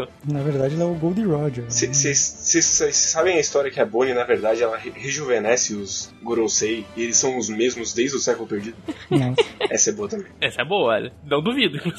Não, melhor, a melhor teoria é só quem é a mãe do Luffy mesmo. É o Crocodile. Claro. Inclusive a Bonnie ela tá sendo carregada há um milhão de anos aí, né? Aí não dá pra saber o que vai acontecer, né? Eu acho que só depois desse arco que vai engrenar pra alguma coisa, eu acho que ela vai ser importante pro próximo arco, né? É, eu não Ela sei. eu- apareceu depois do Akainu prender ela? Eu não É, é, é, ela Não, é, fugiu. ela, ela apareceu no. Ela apareceu no, no arco lá da reunião, escondida num canto. Ela foi atrás do Kuma, ela foi atrás É. do Kuma que virou não sei o que. É que eu não sei, tipo, é, é que, é que faz tanto tempo eu não lembro, mas eu não sei se, tipo, o lance de, tipo, ok, ela pode ser alguma coisa importante, ou o fandom cria essa expectativa dela ser super importante É- pra gente chegar lá e quebrar a cara. Eu posso, eu posso afirmar com 100% que é o fandom. Porque É. até agora ela não fez nada. Não, mas é ela assim, foi mas- presa É, e a gente viu que é- ela, o poder dela é ficar que- jovem e velha. Pronto, acabou. É isso que ela fez. aí que eu ia Ela dizer. é mãe do eu- Ace, pô. Eu acho que. Eu acho que nem tão, nem tão ao céu, nem tão ao inferno, assim. Eu acho que, de fato, talvez tem grandes chances do fandom criar uma expectativa superestimada sobre ela. Mas ela provavelmente, tá, ela não é a menos utilizada, mas ela é utilizada abaixo da média dos supernovas. Então eu acho que tem Uhum. chances dela ser melhor utilizada ainda, sabe? Não que ela vai ser super importante, mas acho que ela vai ter uma importância ainda, sabe? Você tá dizendo que o Uruji é a mãe do Luffy? Exatamente isso que eu menos ainda. falei. Ele é. Ó. Então ele é o Pra mais ver aqui. Não, vai, vai. O que eu mais ficou tipo, ah, esse cara podia ser tão mais legal é o Alex Drake. Que ele vira um puta dinossauro. E é mó da hora o poder dele virar É. um dinossauro. Só que daí nesse arco tem 57 mil É, dinossauros. exatamente. É. Tipo, lembra quando, tipo, nossa, ele vira um tiranossauro, que foda, que poder maneiro. Nesse arco, então, todo mundo vira um dinossauro. Tem, a- tem Que isso, ele mostrou que ele sempre foi da marinha. Ah, É é, que é, é, fica meio perdido, na verdade, né, esse negócio. Não sei. Sim, demais. eu achei muito estranho. É, tem muitas coisas perdidas agora, né? Mas, tipo, é, eu- voltando à Bonnie, todos os momentos que ela apareceu, ela estava envolvida com alguma coisa que parecia importante. Uhum. né? Exato. Existe uma Ela sombra não de fez nada importante, mas tem um, um ar de importância ali rondando. Aparentemente ela conhece o Kuma de algum, de algum tempo. assim. É, inclusive ali no. Tem que ver o que vai acontecer também lá, que, o, que aconteceu alguma coisa com o Sabo, provavelmente, né? Não sei se o Oda vai copiar de novo o que aconteceu com o Ace, espero que não. Ah, não, não vai não. Espero que Mas não. ele já, o Sábio já é o Ace 2 mesmo. Exatamente. Vai até o fim agora. Já copiou até o poderzinho. né? Exatamente. Nossa, é muito Já, safado. já, isso. tem, já tem até a fanart lá do. Não, não é nem a Ka- na Kainu, mas é o, é o Teach lá, botando um oco no sábado. Falando em Oko, voltando a, a- ao ano, então muito bem. De- vamos tentar contextualizar o que, que tá acontecendo em ano, pra gente ver a gente, que a gente vai parar. né? Eles chegaram lá, já chegaram ali em um ano, o lado do Zoro já tava lá, disfarçado, né? O, inclusive muito bom, todo mundo disfarçado ali. Gosto dos nomezinhos japoneses deles. É verdade, é boa. Zorojuro Onami. O Brook fingindo que ele é um fantasma do Post Bom demais. Sim. É, tem a Big Mom também, que aparece lá, não sei o que, enfim. O... E esse começo, é, não sei o que, o que vocês acharam desse começo, assim, o que vocês se lembram, assim? Foi muito eletrizante, assim, né? Tipo, muito, eita, pelo o que, que vai acontecer agora na história? Tipo, o que o Luffy aparece, né? Eles vão tentar se camuflar ali. O LOL, ele tá tentando, vamos tentar seguir o plano dessa vez? O Luffy fala, não, não, obrigado. Né? Que aí a gente vê o, a gente vê o ano e o ano é mais uma dessas vilas cagadas por um, um sistema opressor e tá procurando um salvador que teoricamente vai ser o Luffy. Né? Você tá dizendo que tem política em One Piece? Eu Jamais. não sei o que você tá falando, Guerreiro. Eu não sei. se Esse é um ponto principal de One Piece, talvez. Né? Enfim. Tá falando que meu anime tem política. Absurdo. Absurdo. Mentira, não Você tem tá política. falando que o Yamato é homem. Eu acho que, tipo assim, em um ano ele. No comecinho ele ambienta. Eu acho que é um pouquinho arrastado, mas eu acho que ele ambienta bem, assim, o que, que é, o que vai vir, porque é muita gente. Mas eu também acho que, tipo, acho que o marketing criou muito um ânimo na gente. Pelo arco que tava vindo, pelo anime que ia mudar. Então acho que a galera ficou muito uou. Daí demorou um pouquinho pra vir esse uou. Uhum. Talvez, mas eu, eu, gostei de Wano desde o começo. Sim, é isso que eu ia falar. Tipo, pra mim, desde o começo, tipo, nossa, que, que- que legal. Eu já tava indo de World Cake, que, tipo, do Novo Mundo, pra mim, é o arco que eu mais gosto, é o arco que eu mais me diverti lendo. Tipo, tipo, ah, caralho, One Piece é bom, né? Porra, tinha esquecido disso, nesses últimos três arcos aqui. Então, o ano, tipo, ele já veio naquela crescente pra mim, porque a gente teve antes, foi, foi- a gente teve Zou, aí teve o arco lá da reunião, e aí, tipo, a gente foi pra Wano, e, tipo, o arco da, da reunião teve muita coisa, tipo, muitos mistérios sendo jogados, e logo depois vai pra Wano. A chegada em Wano é divertido, o Luffy sozinho na ilha, Sim. e depois, tipo, ele encontra a menina, a menina tem o poder de fazer comida, aí tem o, o cachorro e o macaco brigando, aí ele acha o Zoro no meio do nada, o Zoro bebendo saque e tipo, caraca, que divertido, cara. É uma aventura, de novo, olha. One Piece voltou pra ser aquela aventurazinha, tipo, um, um país esquisito que ninguém conhece bem. Então, tipo, logo no começo eu tava muito hypado para o ano quando comecei, tipo, ah, cara, que divertido. Muito bom. Mas, tipo, depois o tempo vai passando, aí a parte 2 dá tem uma barrigada, tem um flashback que eu acho muito divertido também, mas acho que ele é um pouquinho maior do que deveria ser. Aí tem o Luffy aí na prisão, que é um grande arco de peraí, qual treinamento. flashback você tá falando? Tem muito, tem dois grandes flashbacks ali. É o Uhum. flashback do, Do Oden. do Oden. Ah, tá. Tipo, ele, ele é grande, podia ser um pouquinho menor. Aí tem a- o Luffy na prisão, que tipo, fica, tá, ele vai Isso. fugir, né? Bora logo só O fazer isso, do dá, Oden é que são dois flashbacks em um flashback, né? Tem um flashback e tem um flashback dentro do flashback. Sim. É, tipo, exa- Nossa, exatamente, é. é. por isso. E o Luffy na prisão, tipo, é legal, mas tipo, caralho, velho, podia ter. E tem, tem a Big Mom, que ela perde a memória. Lembra que isso acontece no arco? Sim. Que ela. E fica do Sim. Bang por um, tipo. Ela uns- vira amiga do Chopper. um É, e tipo, caralho, velho, por que não? Tipo, O que é isso, Vitor? É um momento bom de uma- do, do, do não, arco que tá exata- exatamente, são momentos bons, mas o problema é que o Oda ele fala que tal a gente ficar nisso um pouco mais do que o necessário. Tipo, Ah, vou... Eu, É, não, eu discordo. Nossa, vou te dizer que da Big Mom eu gostava, porque, tipo assim, era um bagulho que me deixava tenso constantemente. sim. Porque, mano, daqui a pouco ela vai dar alguma coisa, ela vai lembrar e vai fuder muito o rolê. mas, ah, o, o, A o, Big Mom girando o maluco lá do. De Mad Max, o bicho. que Ah, o do Mad Max Style, eu sei que é. Ok. E, tipo, ele tem a parada do capa, que é legal, mas, tipo, outro flashback também do capa, tipo, caralho, porra, outro flashback, meu amigo, por quê? Tipo, ai, Você lembra que tinha o cara da ponte? sim, é o cara da que ponte. Espada do É o Zoro. cara da ponte. O cara da ponte é o Nossa, cara. verdade. Calma, o cara da ponte é o cara. Não, o cara da ponte não, não, é, não é raposa. Tá, Não, ele é outro maluco. Caralho. É, ele é raposa, que ele rouba as É, espadas exatamente, pra ele é rei. raposa. E tem, e tem o capa, e Cadê tipo, ele? caralho, é muita coisa, velho. O, o, a o segundo. Segunda parte parece que, que tem, sei lá, 50 capítulos, mas deve ter uns 20. Não, ai, eu achava ela muito arrastada, mesmo, tipo, com momentos bons, tipo, eu gostava dessa tensão da Big Mom, tipo, amiga do Chuper e o Chuper, caralho, a Big Mom, ela vai me matar a qualquer momento. eu vou morrer. O treinamento do, do, do Luffy na prisão com o velhinho. E, Porra, não é demais. O Death Game do Luffy com sim, e o tipo, Queen dançando. Caralho, quem, quem tá naquela. Quem tá naquela cela? Porra, quem é o cara que tá na cela? Quem é o cara que tá na cela? Abre a cela e é um porra de um capa. E, porra, é bom demais. Mas demora tanto. E tem tanta enrolação. É que nessa Ah, parte aí, o, o Oda, ele tá, ao mesmo tempo que ele tá fazendo essas partes aqui que a gente tá lembrando, ele tá é, também mostrando o resto da, da ilha, né? Sim. Ele tá mostrando todo o resto do desenvolvimento dos personagens ali, né? Então, se ele acelerasse isso aí, o negócio ia ser o quê? Uma megalomania, cocaína. Você tá lendo Wikipedia, tá lendo nem história. Não ia dar pra entender nada. Ia ser bom demais.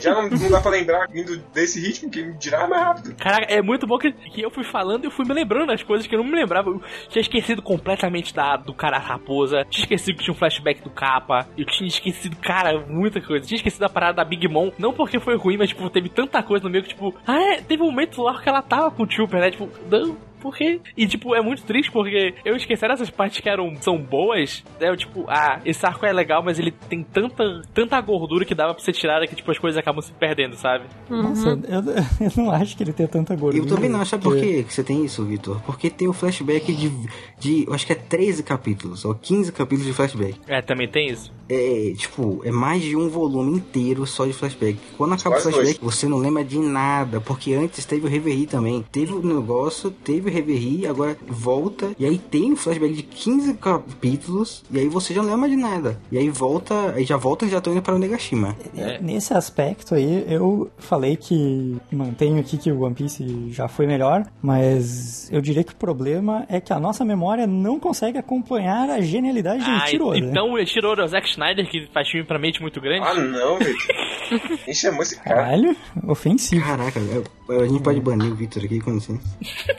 Eu nem, eu nem falei que ele é visionário, Não, sim, que é sei. super complexo, a gente não tá entendendo. É, só que, tipo assim, tem poucas coisas que eu... Eu não acho que tenha gordura pra ser queimada nesse arco, assim, porque é foda porque todo um país que era isolado e ele é muito diferente do resto, então ele tem que apresentar tudo. Daí ele apresenta várias facções dentro desse país. Daí ele apresenta o passado do país. Aí ele, ele tem que fazer um negócio bem feito, porque de certa forma Sim. o ano ele, ele mexe um pouco, né, com uns, uns pontos da história japonesa, né? de Samurai, Isso. tem as Sim, organizações, então ele tem que fazer um negócio explicado, assim, bonitinho. Mas eu acho que ele ambienta bem, assim, mostra quem Eu é quem. Eu acho que no- eu falei um pouquinho arrastado, acho que é mais no começo, mas é tipo assim, mas eu acho que ele explora bem o que, que é a ilha, o qual é o problema, quem é bom, quem é ruim, quem é o que vai foder com tudo e quais são os pontos que vai desencadear o problema. Daí desencadeia. Isso. Mas algo que, tipo, eu, eu não sei se eu esperava por isso ou se porque é o jeito que eu li foi diferente, mas eu talvez eu não esperava o flashback, assim, do. um pouquinho do Roger, assim, assim, o jeito que ele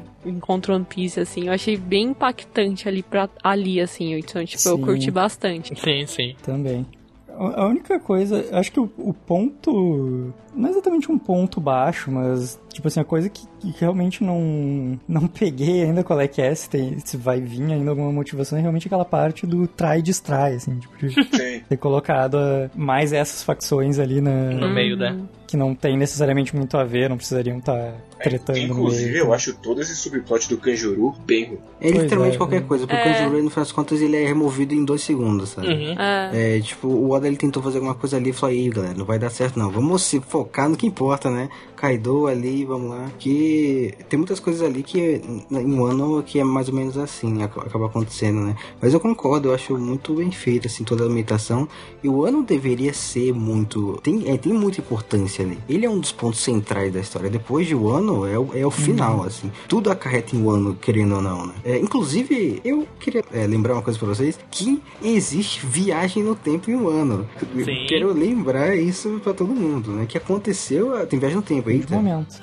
Grande revelação. Inclusive, eu queria levantar esse ponto aqui. Eu queria perguntar pra vocês, porque aí a gente põe, né, com essa, com essa viagem no tempo, obviamente que abre um milhão de teorias, né? Porque essa- a mulher ela veio lá do século perdido, né? Eu queria perguntar pra vocês, porque isso aí ele cria um certo ponto de como se fosse um destino, né? Como se fosse um legado, né? Como se o Luffy ele fosse o salvador destinado para salvar isso, né? Vocês acham que isso aí é muito mais uma questão de destino mesmo? Ou é mais um, um reflexo da história querendo falar dessa importância, dessa luta infindável para uma busca pela liberdade contra esses sistemas opressores que vão acontecendo por 800 anos, tanto pelo século perdido, tanto por todos os outros povos que o Luffy ele passou, assim. O Luffy sendo mais ou menos um representante dessa liberdade dos sonhos, assim. Do jeito que tá agora, eu ainda acho que dá pra ler como eventualmente alguém vai chegar e vai acabar com isso. Sim, eu. Uhum.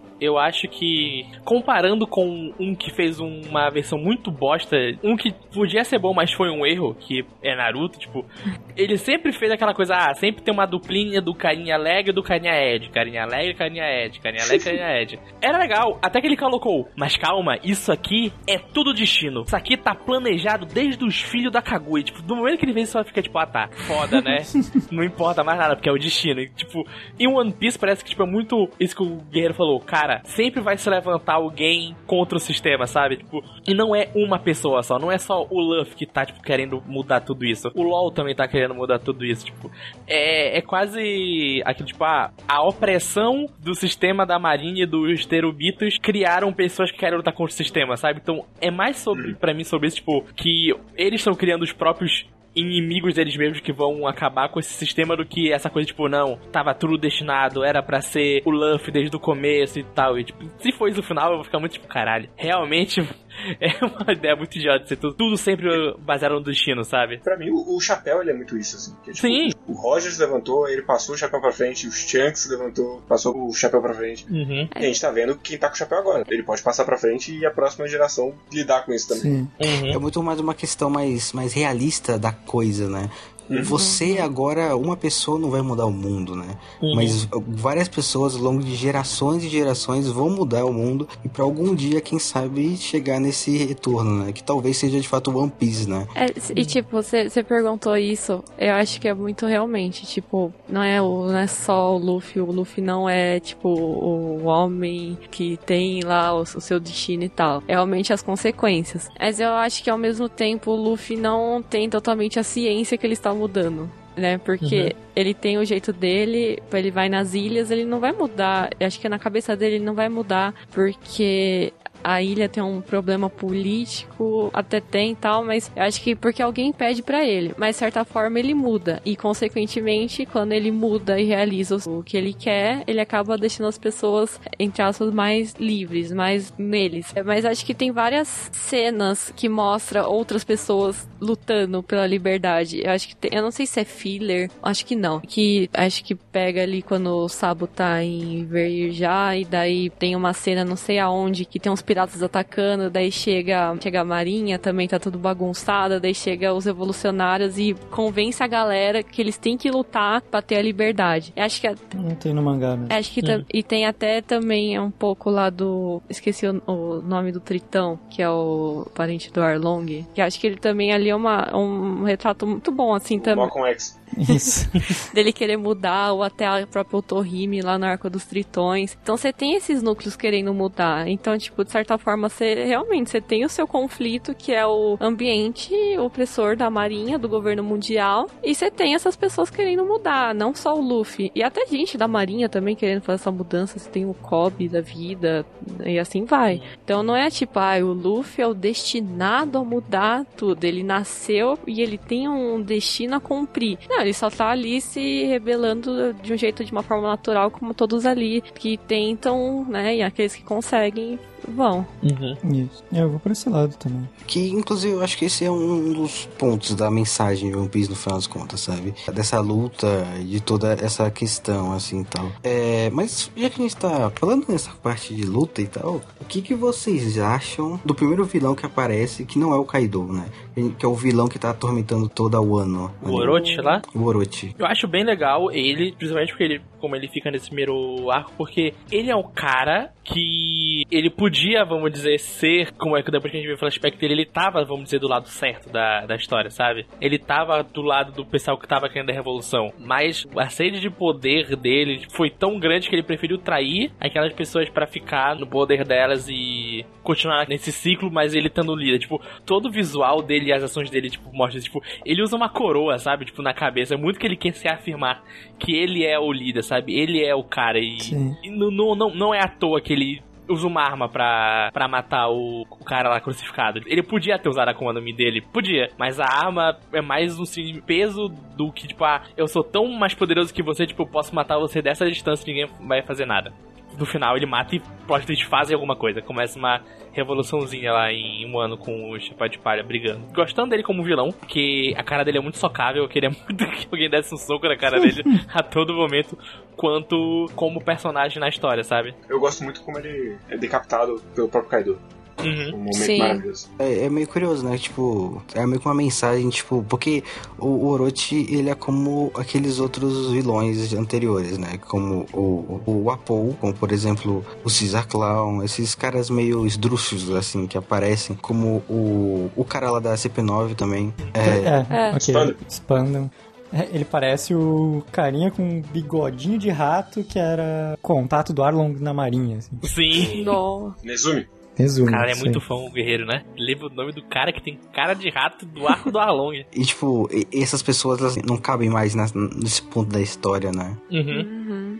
Tanto cabe que tem o Orochi aí, só é um pouco diferente, mano. Mas que isso? O Caesar Clown tava aí até terça-feira passada. Onde é que ele tá? Eu duvido tu me falar onde ele tá. Não sei. Ele sumiu na confusão do, do Holy Cake. Cara, eu jurava, na minha cabeça, eu jurava que o Kaido tinha falado: Ah, tu tá aqui? Vou fazer. Então continuar fazendo o Exit Smile aí, tá bom? Vou fazer uma fábrica pra ti, tu vai fazer aqui pra mim, tá? E ele tinha sumido por causa disso. Não, tinha até, tinha até teoria que ele ia entrar no, no bando. Cara, Caesar. se ele entrasse no bando, ia ficar tão puto. Pouco mau gosto seria. As pessoas são malucas. Só um As pouco. pessoas são malucas. Demais. É que tem, tem uma fasezinha ali curta que, tipo assim, tu fica, hum, será? Mas, mas tem, não faria mas tem o melhor isso, momento que é será? quando ele coloca o cabelo pra cima e fala que ele não é o César. Ele- Ah, não, esse momento é É maravilhoso. bom demais. Eu não sou o Pô, César. Todo mundo humilhando ele no, no arco de Holy Cake é maravilhoso. Ah, não, Holy Cake é maravilhoso. Um dos motivos como o Holy Cake. O César sendo humilhado. Como Sim. ele sempre deveria ter sido. Falando em gente ruim também, que ninguém lembra onde tá, o Caribou também tá em Wano. Que tem gente que também achou que ele ia entrar pro bando, inclusive, né? Quem? É. Kaido? Nossa, não. O Caribou. Caribou. Caribou, Ah. deixa eu ver quem é. Quem? O Caribou é o Caribou é o o Supernova cara que da entra lama. depois do time skip. Ah, é o cara da o lama maluco que aparece da que lama. sequestrava as pessoas. Ah, Nossa, Nossa, é esse cara. Caralho, se ele Esse, entrasse. esse pro- maluco é um eu. Se Esse ele maluco é um eu. entrasse pro bando, eu ia. Talvez eu ficasse mais puto que o César. Porque esse cara. É caribou, ele é um, cabelo molhado. ele é um grande Exato. nada. Ele tinha um irmão, inclusive. Tinha, que Sim. também se chama Caribou. Ah, não, eu joguei o nome dele, tá no, no Google, tá aqui, até aqui. Por que Caribou pode entrar na tripulação? Então, só um erro. Olha só. É, o nome do irmão dele é Coribou. Grande Yoda. Até porque todo mundo sabe que quem vai entrar é a Carrot. né? Sim, óbvio. E o Yamato. Também. O bando vai ter 20 pessoas, né? É, Citou Yamato. O que vocês acharam do Yamato até agora? Gosto muito. Porra, bom demais. Tô gostando bastante. Adoro. Foda pra A caralho. interação dele com o Luffy é boa demais. Quando ele apareceu a primeira vez, eu achei que eu achei que o Luffy ia enfrentar o- ele no final. Ah, eu não. achei que pô. ele não ia enfrentar o, Kai, o Kaido ainda. Mas agora Não, já mudou, já é tudo. Se Qual não enfrentar o Kaido agora, não enfrenta mais. Ele apareceu, eu falei, porra, esse boneco aqui, hein? É, eu, Brabo demais. eu tava com medo de ele ser só, tipo, mais alguém que ficasse de sobra. Só que eu gostei muito da ambientação que ele trouxe.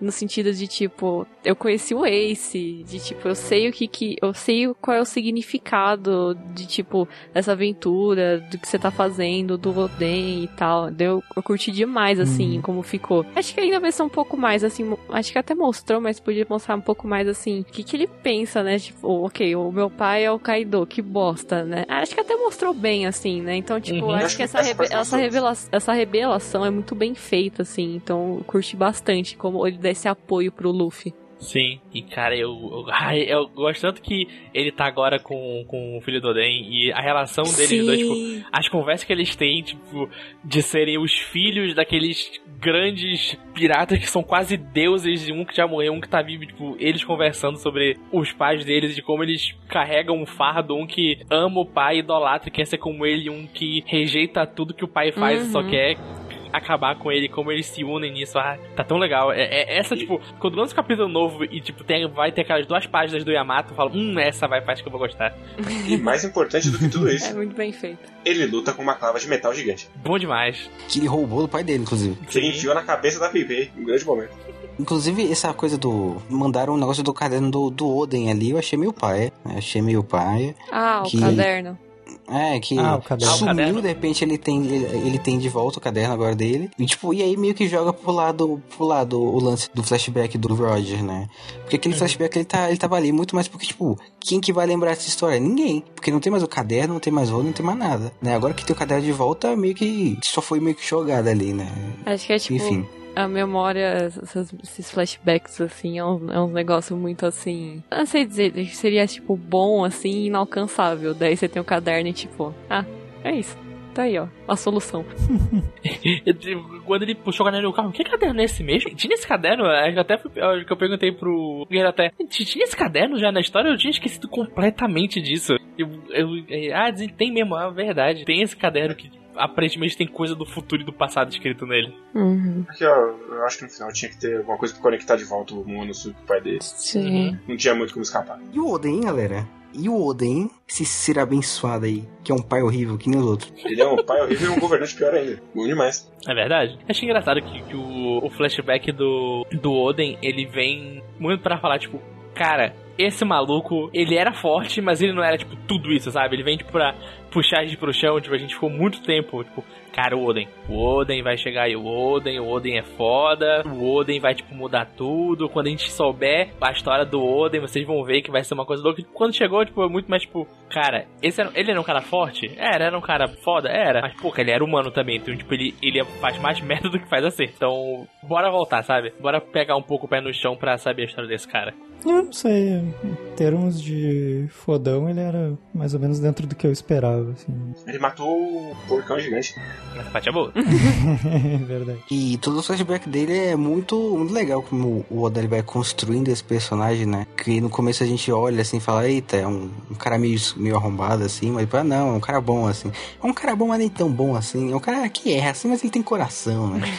E a gente vai tendo empatia por esses personagens, né? A gente vê toda a, a trajetória dele, né? E é muito curioso como ele meio que simboliza todo o espírito de One Piece, né? É, tipo, você vê a história do Oden e você vê, tipo, olha, One Piece, né? Eu, eu- quando, eu tava, quando eu tava lendo o, o flashback, eu pensei assim, pô, o Oda ele parou um segundo pra falar assim, olha só, galera, eu vou lembrar vocês sobre o, o que é essa história, né? O que, que é One Piece, né? E o Oda, ele tem muito, mesmo ele não tendo chapéu, né? Ele é, de novo, que a gente falou, um, um reflexo dessas pessoas que vão lutar por motivos específicos, né? Que a gente consegue ver muito o Luffy dentro do, do Oden, né? E por assim em diante. Ele não tem o chapéu, mas ele tem o caderno. Eu não entendi, mas tudo.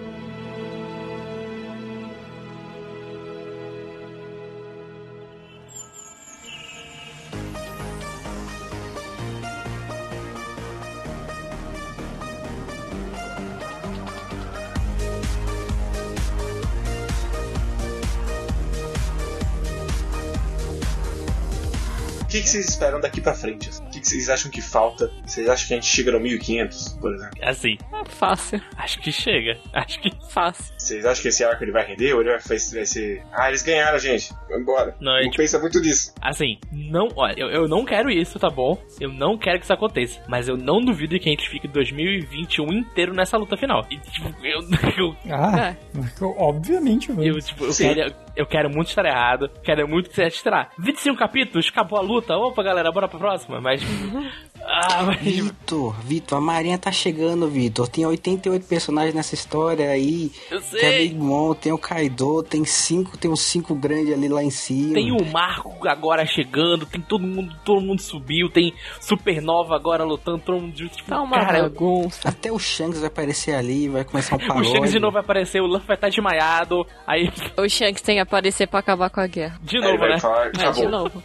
Mas, Chega que vai aparecer, porque ele vai aparecer morto pelo Barba Negra. Mas, caralho, velho, tipo, eu queria muito que, que as coisas. É, é- é conflitante, tipo, eu falar, eu quero que o One Piece acabe, mas, tipo. É um não acabe, tipo, nossa, tá muito enrolado, bora, Oda, tu consegue fazer mais rápido. Mas é tipo, termine no nível que era pré, nos arcos bons pré-time skip, nos arcos bons do time skip, tipo, coisas mais contidas, coisas mais. que ele consiga passar mais informação em poucos capítulos, mas eu sei que isso não vai acontecer. Então, tipo, por isso eu acho que a gente vai bater 1500 e se pá passar. Do jeito que tá sendo construído o One Piece, vai demorar ainda muito pra acabar. E quando acabar, vai, vai ter que ser alguma coisa grande. Tipo, não duvido que ah, falte, sei lá, três arcos pra frente pra acabar. Só que um arco de One Piece demora o quê? 50 capítulos. Então vai mais 6, 7 anos de publicação até de ter o final de verdade. Eu discordo um pouco porque eu acho que, assim, chegou em um ano, ele deu uma engrenada, assim, falou, galera, vamos terminar essa merda, não aguento mais.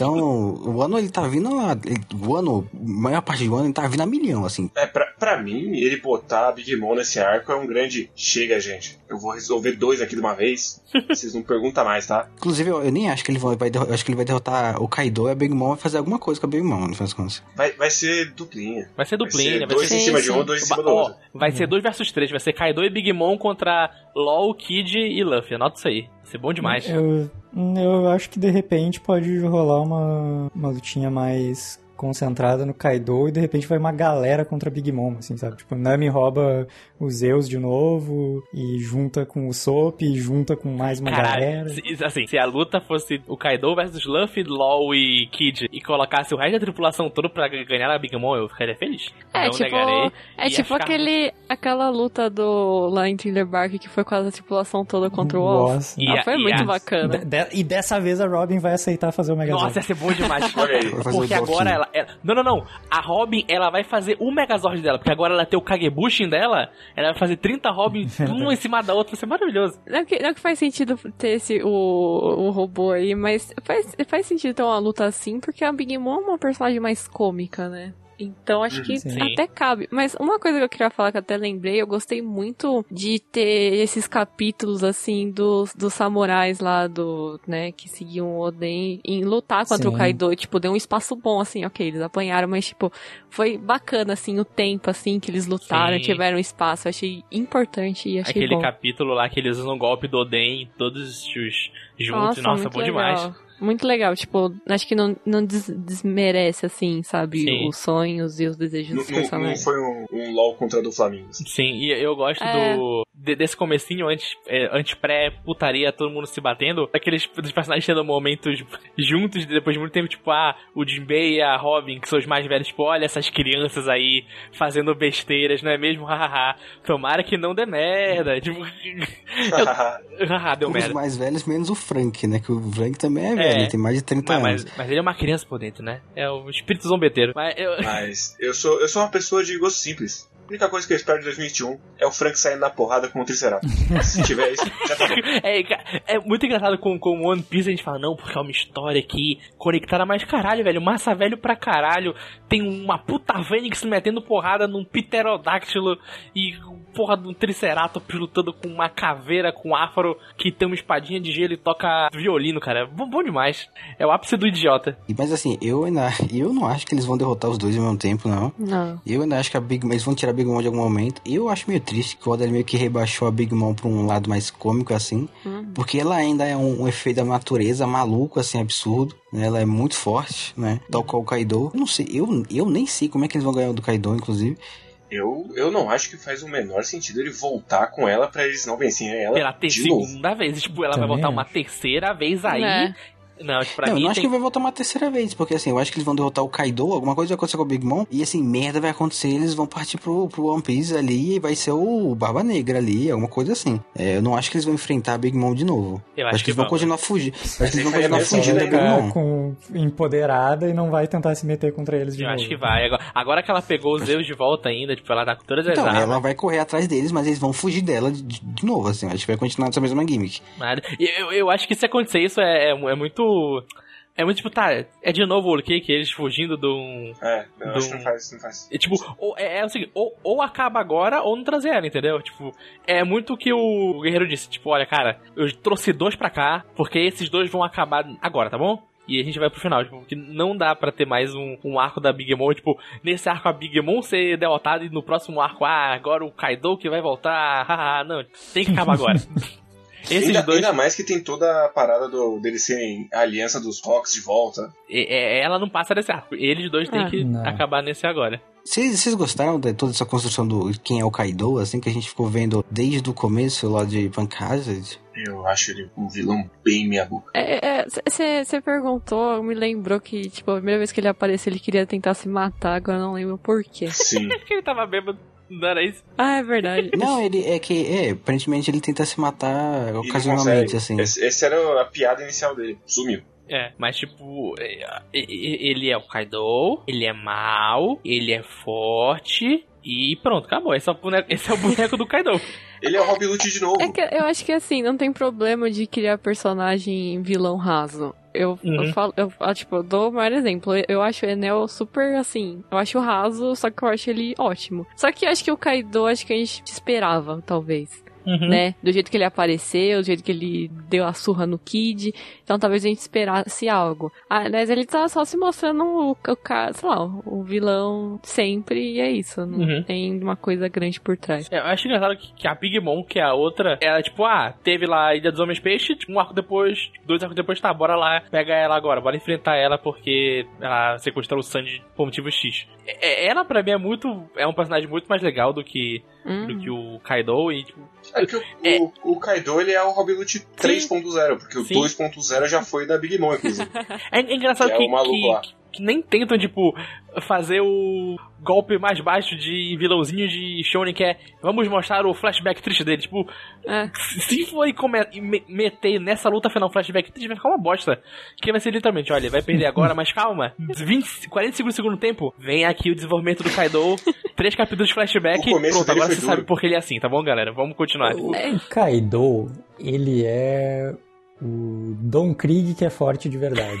É, Cara. Basicamente. O que eu aceito. ele, ele tá montando uma tripulação gigante, ele é, basicamente ele é malvadão e ele quer ser o rei dos piratas e tal. É, exatamente. E eu queria lembrar que ele tá construindo o Kaido desde Thriller Bark. Sim. Verdade. Não é nem desde Punk Hazard. Que inclusive o Mori ele aparece de novo. Eu não sei, o Mori. Ele morreu. O, o Oda ele vai fazer uma coisa com o Mori ainda. o que que tá Verdade, acontecendo? o Moria. Que ele- Shiryu passou ele. Acabou. Chega do Moria. Mano, cara, o Moria morreu, morreu não. Agora vai fazer alguma coisa. O Então, Moria já morreu três vezes. Mano, eu não, sabe? agu- eu não aguento mais aquele cara. Ele não é bom. Ele. ele não é bom. Não, é Não, quando ele não, não. aparece, a gente fica, ah, não.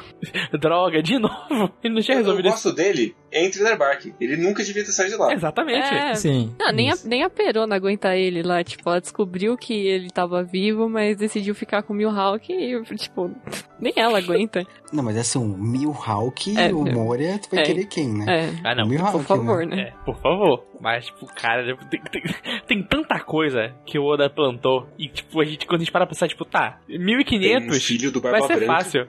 Exatamente, cara, tem muita coisa. Tipo, ah, o Oda chega a 1500, aí tu começa a pensar e tu, é, rapaz, será que ele vai bater os 1700? Porque do jeito que tá indo, tem mais coisa que ele tem que fechar aí. Ou simplesmente ele pode fazer o certo, ligar o foda-se e falar, então, galera, isso aqui vai ficar aberto, tá bom? Deixa aí pra vocês. Faz aí o, o Boruto no meu lugar. o Boruto, Foda-se. foda-se. Depois que eu, eu falhar no próximo mangá, eu fiz É. que eu tava escrevendo aquele desde o começo. Deu- daí- é, eu volto. Eu volto. Inclusive, o Oda ele falou que quando ele terminasse, ele gostaria de fazer um mangá mensal, De robô. só que de robô. É, Ó, de robô. Eu, tenho uma dica, Oda. Então seria para. o Frank, né? Tira aí uns dois anos, se... cuida da saúde, vive um pouco. Ai, Oda, não, não, vai, não, me- não vai pra Meca, não. Não vai pro robô, não. Exatamente. Fica um tempinho aí parado, curte tua esposa, faz uns filhinhos bons aí, aí depois tu pensa em tem. mangá de novo. Acho que ele já tem filho. Depois pensa em mangá. Deixa, cara.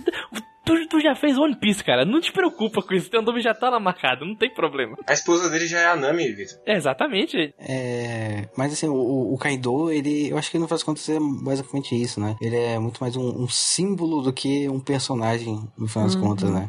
E, e sei lá, eu, eu- muito, muito do, do lado dessa parte agora de Onigashima e coisas assim, de um ano, ele é muito. O que muitas pessoas reclamam, eu acho que, de One Piece, que é uma certa repetição Ah. de coisas que já, já aconteceram, sabe? Eles subirem novamente até chegarem no grande vilão, que isso aconteceu em Dressrosa, né? É, tipo, desse vilão maligno e tem essa opressão, não sei o quê. Obviamente que isso é importante pra, pra mensagem, né? É, mas existe essa certa repetição, assim. Tem gente que não gosta, e eu não vejo problema nisso. Eu, eu lendo, não, não vejo problema nisso. Se eu raciocinar, eu penso, é, é, realmente não é muito positivo, assim, mas enfim. Pra mim, pra mim é assim, se o formato funciona, eu gosto, é isso que importa. É, é aberto o suficiente pra não me incomodar. É, é Sim, muita... Exatamente. Tem gente que não gosta, mas tem gente que acha ruim, mas enfim. É, que Eu fala... acho, eu acho que um tem seu Mas- ponto. Que eles falam assim, ai, porque, porque Dressrosa é parecido com Alabasta, porque tem os Chichibukais e as personagens, pipopop. Ah, foda-se, eu gosto, é isso. Eu acho que, tipo, é o mesmo formato? Talvez seja, só que eu acho que ele vai explorando de umas formas diferentes. Sim. é. Tem o mesmo formato, mas, tipo, tanto os cenários, Uhum. personagens, as- o histórico, é tudo suficientemente diferente pra não ser um, um copy-paste barato. assim. Sim. É, e, né? É um mangá semanal. Ele tem que se prender a alguma coisa. Pelo amor de Deus, né? O cara ele bota a criatividade de um bilhão de coisas ele tem que seguir algum padrão, né? Sim, Ele podia estar fazendo 12 casas atrás de 12 casas. é verdade. Cara, eu tô, tô no aguardo do arco do torneio. viu? Ah, já teve. Já teve, dentro de Rosa. Tem um grande Ah, não. também. é- Não, eu quero um torneio de verdade, né?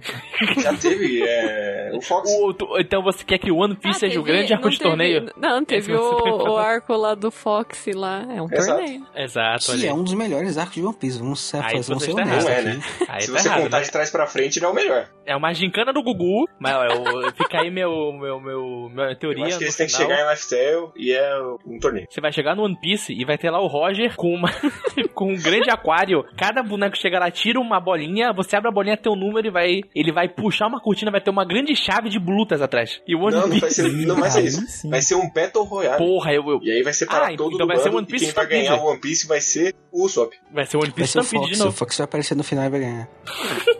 De nada, já mandei pra você. Zap. Daqui a, daqui a sete anos, volta nesse podcast e fala se a gente acertou ou não. Se pode aparecer com o seu grande Battle Royale.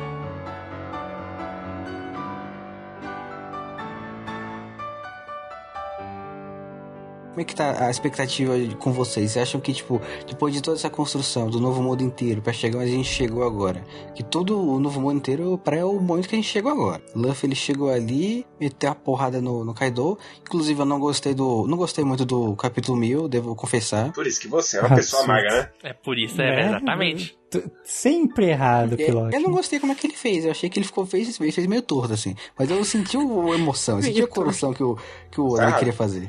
É, é, eu- assim. Mas o que, que vocês acham que tá correspondendo à expectativa? Tá correspondendo à grandiosidade da história e tal? Ah, não sei, talvez. Talvez eu acho que, sei lá, começou a cair a ficha mais quando entrou no novo mundo tal, não sei. Não sei se é por conta da, da, da idade que eu acompanhava ou tal. Mas acho que tá encaminhando, assim, de um jeito assim que eu esperava. Do tipo, do que ele quer fazer, do que. Do jeito que ele quer desenvolver os personagens, os problemas. Acho que. Eu tenho. Uhum. Ah, sim, admito que tem às vezes que eu fico surpresa. E é uma surpresa boa, assim, às vezes. Então é isso, eu acho que eu fico bem satisfeito, assim, o caminho que tá levando.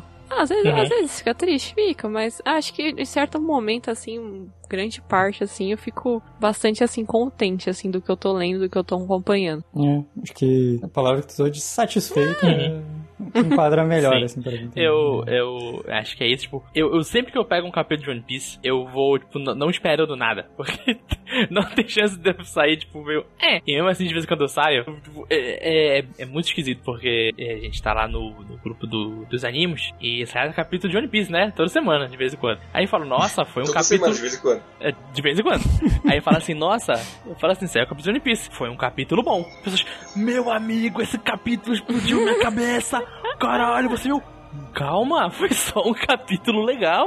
Tipo, e acho que por, por eu ter um pouco de contato com pessoas que, tipo, todo capítulo de One Piece é o melhor capítulo de One Piece que já saiu, eu fico, tipo, mais, tipo, tá. Eu, eu vou ler esse capítulo mais pé no chão que, eu- que, eu, que eu consigo. Sai um capítulo, eu falo, ué, foi um capítulo. Aconteceram. Porque você não tá cinco- acostumado com o fã do John Piece, Vitor. Tá, tá novo ainda na comunidade. É, exatamente, tipo, a- saiu um capítulo novo. Legal, vi duas páginas do Love, duas páginas da Robin, duas páginas do, do Yamato, duas páginas de sei lá quem, pronto, acabou. Ah, próximo capítulo, mais duas páginas de cada um. Quando sair, quando tiverem completado 10, aí eu vou ter um arquinho do começo, meio e fim.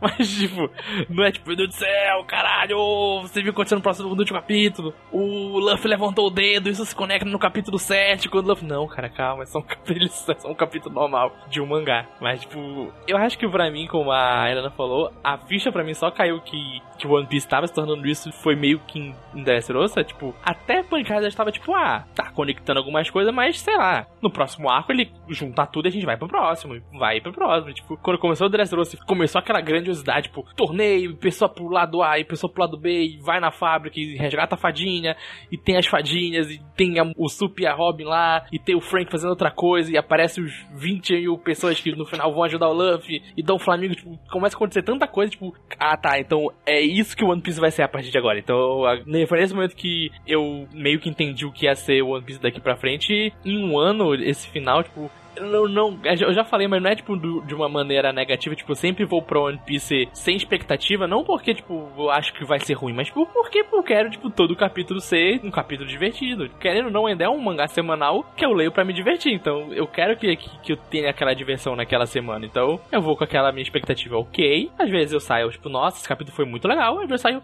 tá, não aconteceu nada, mas, tipo, tudo bem, próximo capítulo, né, pode acontecer coisa ou não. Então, co- co- como a minha expectativa sempre tá baixa, então sempre eu saio ou muito feliz ou tipo só é. Então, atualmente tem sido isso, ler One Piece pra mim.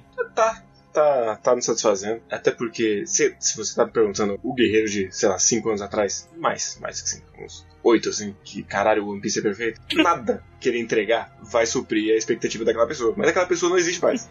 Eu, eu acompanho esse mangá, sei lá, metade da minha vida.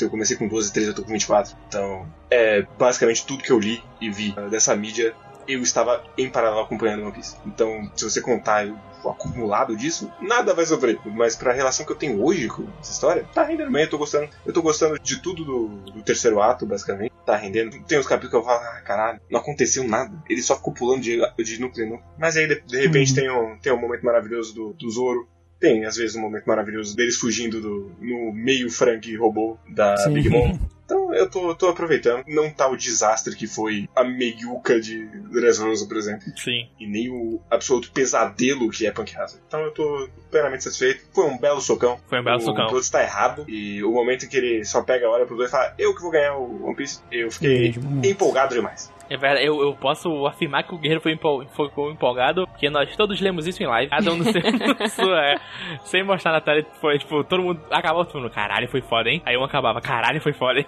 Aí outro acabava, caralho, foi foda, hein? E foi quatro vezes seguidas. Inclusive, é, eu fiquei muito triste. Vocês falavam, eu fiquei muito triste quando eu terminei o capítulo mil. Eu falei, caramba, velho, será que eu não gosto mais de One Piece? O que que tá acontecendo? É, Porque eu falei, ué, pô, eu, eu, eu vi narrativamente o que o Oda tá querendo fazer ali, mas eu falei assim, cara.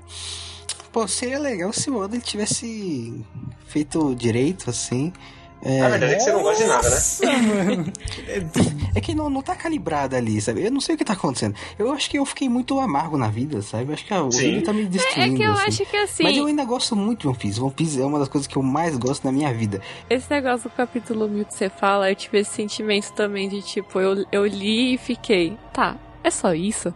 Porque eu acho que é, é o mesmo de sempre. O fandom criou essa expectativa que algo ia ser revelado e não foi revelado. E, tipo, o que a gente viu é, é só reforçou, eu acho que reforçou o que, que é o One Piece, o que, que, o que, que o Oda quer passar, o que, que o Oda quer construir lá pra frente. Então, Sim. ele dá essas ideias, essas jogadinhas de tipo, ah, tem essa cena aqui, vamos relembrar ali, não sei o que, umas, umas cenas assim em comparação.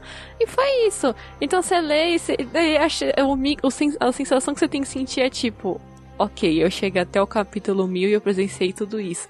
Não é que vai vir uma puta revelação Sim. que o fandom tava esperando. E eu lembro que, eu não sei se o Sim. José lembra, no grupo do, dos Hum. Otaku, fala, pô, chegando no capítulo 1000, meu amigo, no capítulo 1000 tu vai ver o que vai acontecer, vai, vai aparecer o Shanks e o Luffy, ele vai derrotar o Kaido, já o caralho, eu, eu, eu sempre falar, É, tinha, cara, tinha umas duas pessoas muito eu, eu empolgadas. sempre falava assim, calma, vai ser só um bom capítulo de One Piece. E foi um bom capítulo de One Piece. Ou, tipo, até, mais- até acima da média, inclusive, de- dos bons. Uhum. Mas, tipo, pro que as pessoas estavam esperando, era tipo, calma, não vai ser tudo isso. As pessoas são muito emocionadas, né? É. É, Não, eu, o, eu não o fandom de One Piece ele é especialmente emocionante. Uhum. Com alguém que já esteve lá, posso confirmar. uhum. Confirmo também. É horrível. É horrível. Participei É, e de assim- página de Facebook de One Piece. São emocionados, sim. Eu participei de um grupo de Viber de One Piece. Nossa senhora. E assim, é, não faz sentido as pessoas terem essa expectativa, assim, de algo tão especial e diferente, porque se tu voltar a cada episódio comemorativo, cada Capi- capítulo comemorativo, digamos assim, de 100 em 100, tudo disso aí que foi o mil pra baixo, É. sabe? Tem uns que são capítulos absolutamente normais, assim, Uhum. estão lá no meio do arco como qualquer outro, sabe? É, Tem alguns que são bem marcantes, assim, tipo, o 100 tem o Luffy dando porrada no Crocodile e tal, mas tu vai em vários que não tem nada demais. assim. E claramente, não, pro Mil, não, também tava, tá muito na meiuca de um arco, assim, não tinha como ter Sim, muito mais que isso. Do, do jeito que foi, já foi tipo, ah, tá, que bom. O Mil foi o Luffy chegando no topo com a galera pra lutar. Tipo, porque do jeito que tava, Sim, parecia que ia demorar ainda, tipo, 20 capítulos pro Luffy. Sim. E, e parecia que ele ia, tipo, subir todos os nove andares e ia ter uma lutinha bucha em cada andar. Ele ia ganhar com um soco até chegar no Kaido e dar o soco fodão e pronto. Mas, tipo, não, ele foi rápido, papá, pronto, chegou todo mundo no topo. Pra ser algo mais especial, digamos assim, só se o Oda fizesse um, um spin-off fanservice, assim, sabe? Mas aí o que, que vocês é, esperam agora de One Piece? As coisas estão convergindo, né? As coisas estão emergindo, tá todo mundo pegando fogo ali. Eu ainda fico torcendo pela minha teoria lá, que pega Luffy, Law e Kid Kaido. Kaido e pega uma galera na Big Mom. né? Sim. Ia ser bom demais. Vai acontecer? Não sei, seria da hora. Pepe e Pajuan não vão passar dessa saga, mas podia. Só quero que tenha lutinha foda, que tenha lutinha com poder maneiro, o pessoal interagindo os poderes um do outro, as Akuma no Mi usando, tipo, um ajudando o outro pra fazer uma luta tag team com os imperadores e que acabe. Eu quero que acabe pra gente ir finalmente, sabe? Pra gente ir pro, pro One Piece pra saber o que que tem lá, saber mais sobre o século perdido, tipo, pra ter a derradeira luta com o Barba Negra. Tipo, só quero isso. Eu só quero o mínimo. Meu único pedido é que a Nami pegue os Zeus de volta, só isso. Ah, vai. Vai, certeza. vai, Espero vai. que sim. Se tem uma coisa que a Nami faz é pegar upgrades pra, pra manipulação de tempo É. dela. Uhum. Que o Sop faça alguma coisa também, né? Que a Robin faça alguma coisa, pelo amor de Deus. Sim. Que a da Robin tá guardado ainda. Caralho, vai matar ela. Não. Pelo amor de Deus. Vou eu, pessoalmente. Assim, mas além disso, queria muito Robin, Nami, Chopper e o Sup lutando. Porque, caralho, é o- é muito louco como o poder da Robin ela foi evoluindo de uma tal maneira que agora, tipo, ela pode fazer basicamente qualquer coisa. Ah, ela faz isso agora. Ah, é verdade, ela consegue fazer isso, não tem problema não. E eu queria ver, tipo, ela, ela usando esse poder dela numa luta de novo. Que já faz muito tempo que ela não usa. Desde É um- é um Skype. Poder que nunca fez sentido e faz cada vez menos. Eu acho que é isso. A gente já tá dando volta. Uhum. Mas, então é isso, a gente fica por aqui nesse bagulho que ficou muito maior do que eu achei que seria, de comemoração. É, Helena, faz o seu jabá. Bom, de novo, obrigada por me chamarem. Me chamem mais vezes pra falar de One Piece. Eu adoro, né? Desde, desde 2012 falando de One Piece e outros animes aí. E é isso, se vocês quiserem acompanhar meu trabalho, eu escrevo no site do Chimichangas, já escrevi texto de One Piece lá. Também tô no Papo Nerd com elas. Tô, talvez escrevo às vezes no NSV Mundo Geek. E às vezes também estou no Vigilância Sanitária. E é isso. Então eu vou te chamar no, no outro podcast aí. E Tá aqui. pode chamar. Chamar. E olha aí. Mas então é isso, o resto não tem jabá, já é tudo aqui mesmo. É, a gente tem algum recado? Tem algum recado? Tem, tem, tem live todo, todo sábado aí. Eu e o Kay falando do, dos animes que a gente tá vendo da temporada. O Kay vai cometer um erro e vai tentar ver tudo. Então. Fiquem de olho na live que ele deve comentar sobre as coisas que ele mais odiou lá. É live na canal da Twitch. É, twitch.tv barra 4x4. Geralmente começa a 4 horas, mas a gente sempre avisa no Twitter. Yu Yu Hakusho deu tudo errado. Algum dia vai sair isso aí. Exatamente, o Hakusho deu merda, mas um dia sai. O Awards vai ter, vai acontecer aí, fica aí ligado. Sim. Eu não sei se o Guerreiro quer falar do mãe do Luffy ou não. Eu acho que faz sentido. É, gente, eu não sei se vocês sabem, faço um podcast só de One Piece, que eu falo volume por volume. Quando isso aqui sair, eu vou estar no 52, 53. Então a gente tá chegando no novo mundo, onde tudo desanda, o bebê chora e a mãe não vê. Mal posso Top. esperar para encontrar Caribou novamente, sendo apresentado. Mas pelo menos tem um momento maravilhoso do chapéu de palha fake. Grande momento. Ah, nossa, É um bom momento. verdade. O, o Super Raposa, bom demais. Morde a cabeça da Robin. Mas, então é isso, gente. Vocês ficam aí com o e-mail, que eu sei que tem. Tem. Eu não vou gravar, que eu tô com preguiça, eu vou comer. Aí. Adeus. Falou. É, tchau. Transição.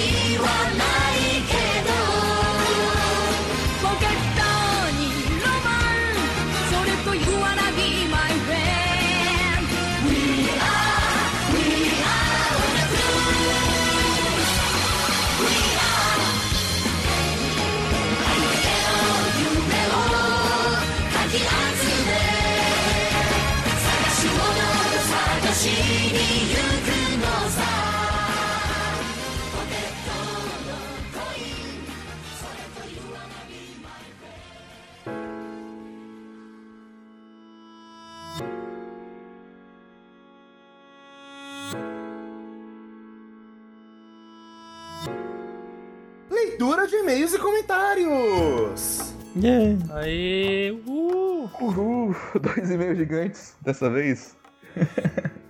Quem diria, né? Pois é. A gente recebeu dois e-mails grandes pra caralho. Uhum. Foi. Na verdade, era, era um comentário, que é um comentário da Marli. Isso que já era esperado pela gente, porque ela tinha dito que ela ia comentar no futuro. Uhum. E dito e feito. Qu- Quando saiu o podcast, o podcast, ela mandou no Twitter: Vou lançar a Braba. Ameaças. E ela lançou a Braba. E a gente recebeu um e-mail. Leonardo Almeida. Ele mandou um e-mail pra gente. Qual você quer ler primeiro, Pedro? Eu vou começar da Marli mesmo. Ok. Então, o, e-mail, o comentário da Marli, manda Braba. Olá, queridos do Quadro a Quadro. Eu, como Pedro, sou uma pessoa muito emocionada com Monogatari Series, mas é uma emoção diferente. Antes do textão, alguns disclaimers. Nunca li as novas, ainda não assisti tudo que saiu da série, eu tô tentando acompanhar as adaptações na ordem que saiu a novel, e o último que vi foi o Hana Monogatari. Na época que vi nesse Monogatari, faz um pouco mais de um ano, eu não tinha visto o Neko e Kizu ainda. Eu detesto Araragi, o que cria um ranço quase injustificável com muitos arcos e mentais de todas as interações da série, mas em geral gosto da série. É... Eu queria aproveitar já nos disclaimers dela aqui pra falar que não se sinta sozinha, Marli. Tem muita gente que não gosta do Araragi e é perfeitamente aceitável, tipo, você não gostar do Araragi e gostar de Monogatari. Tem muito mais do que só o Araragi pra gostar na série, né? Eu diria. Uhum. Sim, sim. Tem até um podcast que é Subtitled Podcast, né? O nome dele. E ele tem algumas pessoas que eu gosto bastante. Tipo a, a Zéria e o John Clark do Senpai Notes conversando sobre Monogatari. E a Zéria odeia o Araragi também. eu particularmente gosto do Araragi, mas eu consigo entender perfeitamente porque alguém não gostaria. Tipo, o Araragi não é um personagem perfeito de forma nenhuma e na verdade ele tem muitas, muitos defeitos detestáveis. É, acho que é isso. Dos esquemas por enquanto é isso. Uhum. Beleza. Continuando aqui. Pois bem, na minha experiência, nesse Monogatari é um conjunto de cômodos que estavam no plano de fundo em Baku Monogatari e atingem parcialmente seu ápice aqui. Digo parcialmente porque, por incrível que pareça, a dicotomia que vocês citaram entre tudo de melhor e tudo de pior da série para mim acontece na second season, mas isso é um assunto para outro dia. Como vocês comentaram, e eu concordo, a dissonância entre o texto e a direção é gritante e fonte da grande maioria dos problemas da série. Eu falei em um comentário anterior que os problemas vinham da novel, mas não concordo mais inteiramente com isso. Então queria listar os principais incômodos particulares meus que vocês não comentaram no episódio. Primeiramente, ao crime de Bakemono e pior aqui, com a cena que vocês falaram, é a relação do Araragi com a Câmbaro. O fato dela ser lésbica é uma grande piada, onde ela praticamente traz mais com Araragi que qualquer personagem feminina. Isso mais pra frente é abordado em um arco que não foi interessante quanto à relação dela com a Sejogahara, na minha opinião. O Araragi fica com essa de sou muito certinho, nunca faria nada de mal nas cenas com a câmera. Muito respeitoso e até inocente com a Nadeko, mesmo ela estando graficamente sexualizada e se oferecendo pra ele. Respeitoso com a Hanekawa, etc. Ele fica, amo a Senjogahara jamais ficaria com outra pessoa, principalmente porque se eu ficasse, ela mataria a pessoa e eu também. Aqui ela tá puxando um negócio que é da second season, né? Mas tudo bem. É... Ele, ele manda essa no Nisser. Eu, eu ia continuar aqui, só que eu queria falar do negócio da câmara primeiro. É que ela, ela, ela deixou a paixão do ódio dela pela Aragi consumir ela e ela tava falando um monte de coisa aqui. Mas bem, tipo, eu não sei bem como encarar essa questão da câmara, sabe? Porque é fato que a câmara realmente não interage com muitas personagens femininas do- durante a série. Mas eu nunca enxerguei isso como uma piada, sabe? Porque, pelo menos assim, pra mim o que acontece em Monogatari é muito circunstancial das coisas que envolvem o tema ou o acontecimento daquela, daquela novel em específico. Mas as coisas do cotidiano, as coisas do dia a dia, por muitas vezes elas são obscurecidas ou não são mostradas na novel de forma nenhuma. Então, todo o relacionamento do, do Araragi com a Sejogahara praticamente acontece off-screen. A relação que o Araragi tem com, Uhum. com a Câmara e a Senjogahara com- juntos, né? Eles três juntos é algo que a gente nunca testemunha de fato, a não ser aquela cena em. Tem duas cenas, na verdade, uma cena no final da série e tem a cena de Baki quando a Senjogahara vai salvar ele. Porque a gente sabe que os três têm essa amizade que é, parece ser muito mais próxima do que é de fato mostrado pra gente dentro da narrativa, sabe? Então eu não sei exatamente o quanto disso é falta de contexto, porque não, não foi. não quis ser explorado, sabe? Ou uma piada em si. Porque pelo menos eu sinto que, por mais que tenha tido aquela piada do Araraga, tipo, ah, não vou apresentar minha irmã pra você, não sei o que e tal. Quando é pra tratar da sexualidade da Câmara de forma séria, nunca é feito piada, pelo menos eu sinto. É, eu, eu vou dar uma de Glória Pires, não sei opinar, porque eu, eu, eu, de fato nunca pensei muito por esse lado. Assim, do ponto que ela tá agora, a Câmara vai interagir com outras personagens femininas depois. Só que, mesmo no contexto em que a Câmara vai interagir com outras personagens femininas, nunca vai ser num contexto sexual, mas é muito mais pela, pelo, pela situação em si do que de fato porque ela não é lésbica, sabe? Uhum. Então eu, eu não sei, eu também não sei bem também o que opinar quanto a isso. Porque é algo que eu, eu nunca enxerguei dessa forma também. É que eu acho que a questão é mais do que sempre que mostra alguma coisa em relação à sexualidade dela. Sempre não, mas tem muitas vezes que ela tá fazendo algum tipo de piada com alguma coisa, sabe? Ou não falando como ela gosta de livros eróticos e tal, mas ela é cheia de. Ela tem vários boys love lá, por exemplo. E como ela faz aquela piada de abusar do Ararag e outras coisas assim. Então, sei lá. Talvez por isso que sou meio. Sempre tá tratando de forma meio. Não é que tá tratando de forma jocosa, mas, tipo, tá sempre envolvendo alguma piada, sabe? Sim. É, o negócio da câmera é que as piadas dela são, são eróticas, sexuais, porque ela é assim, né? Uhum. É, meio, é meio complicado também, porque, tipo, o único interesse romântico, de fato, que eu vejo da Câmara é a Senjugahara, sabe? Que nem a Marley falou, ela tem um arco mais pra frente, né, que é Hana Monogatari, que ela tem uma certa relação com, com uma outra garota lá, só que eu não, eu não consigo enxergar a outra relação como exatamente a mesma coisa que ela sentia com a sabe? É uma relação um pouco mais, como posso falar? Não é bem abusiva o termo correto, sabe? Mas mais errada, vamos dizer assim. Mais cinza. É, eu, aí eu não sei opinar porque eu não sei. A gente vai falar sobre isso ano que vem, né? É, continuando aqui a parte que ela falou também sobre o Araragi ser muito bonzinho, respeitoso, só que parece que ele sempre fala as coisas meio que da boca pra fora, Uhum. né? Ela fala que, tipo, ele fica, ama Senjugahara, jamais ficaria com outra pessoa, principalmente que se eu ficasse, ela mataria outra pessoa. É, eu não lembrava que isso, acontece nisso. Acontece, ele faz esse comentário nisso. Nossa, sim. Mas é, é a, na- a natureza da, Shin- da Senjugahara nessa época era assim, né? Ele ficava extremamente intimidado com ela porque ela faria as coisas, né? Só que eu acho que no final das contas, se fosse pra ele fazer alguma coisa, ele ia fazer de qualquer forma. Independente dela matar ele ou a pessoa, não, sabe? É, é engraçado porque meio que, pelos comentários do Araragi, né, parece que a Senjugahara que tem as, mantém as rédeas da relação.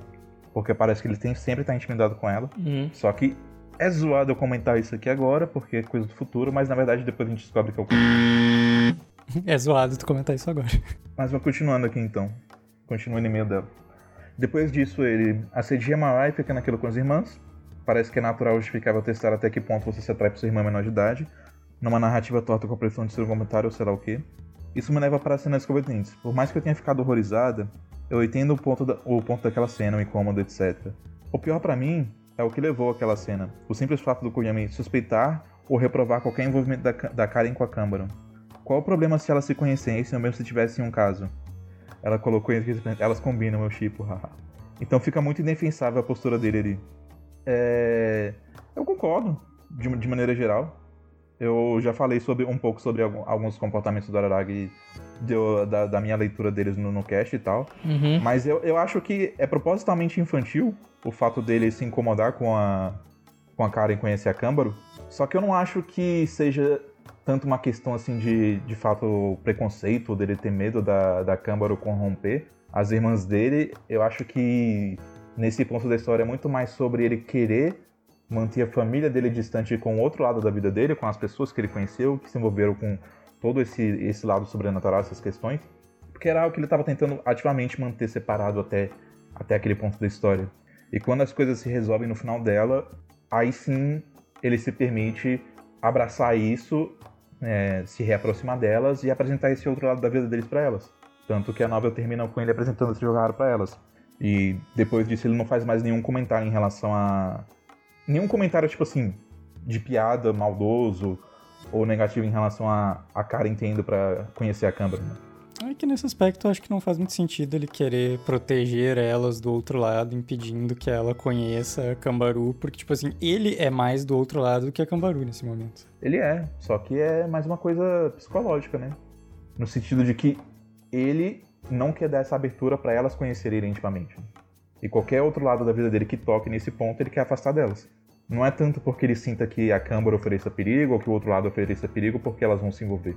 É mais porque ele não quer que elas se envolvam com ele. E é algo que depois ele inevitavelmente não consegue escapar, né? O arco é meio que sobre isso. Faz sentido, Uhum. mas eu também, quando eu tava assistindo, eu tive esse incômodo de. Ele não quer apresentar Câmbaro? Que merda. Foi bem babaca, né? não, não deixa de ser um ato imaturo de qualquer jeito. Não foi presunçoso de supor que o interesse dela tem tanto assim a ver com ele e não na Câmbaro em si. Apesar de ter a parte de como ela consegue se relacionar com o irmão que ela não consegue e tal, mas Uhum. tem todo o outro lado de ser a, a mina que ela admira pelas questões esportivas, etc. É, a relação dela com esse Jogahara era, era outra parada, né? Não era nem só pelo esporte, tipo, ela tinha uma amizade real, então. Não, eu tô falando da Karen com a Cambaru. Ah, sim, sim, sim, perdão. É, deixa eu ver onde eu parei aqui. Além disso, a cena que eles lutam no episódio 7 é uma coisa tão over the top que não consigo investir naquela coisa de situação familiar, sentimentos e etc. Parece que a Karen está tentando matar o irmão dela. Toda a relação deles é difícil pra mim de assimilar e se relacionar. Assim, essa cena é over the top na novel, porque, tipo, de- deixa bem claro que a Karen de fato tá lutando sério com, o Ara- com a e ele fala diversas vezes que, tipo assim, se ela tivesse feito isso com uma pessoa normal, ela tinha morrido.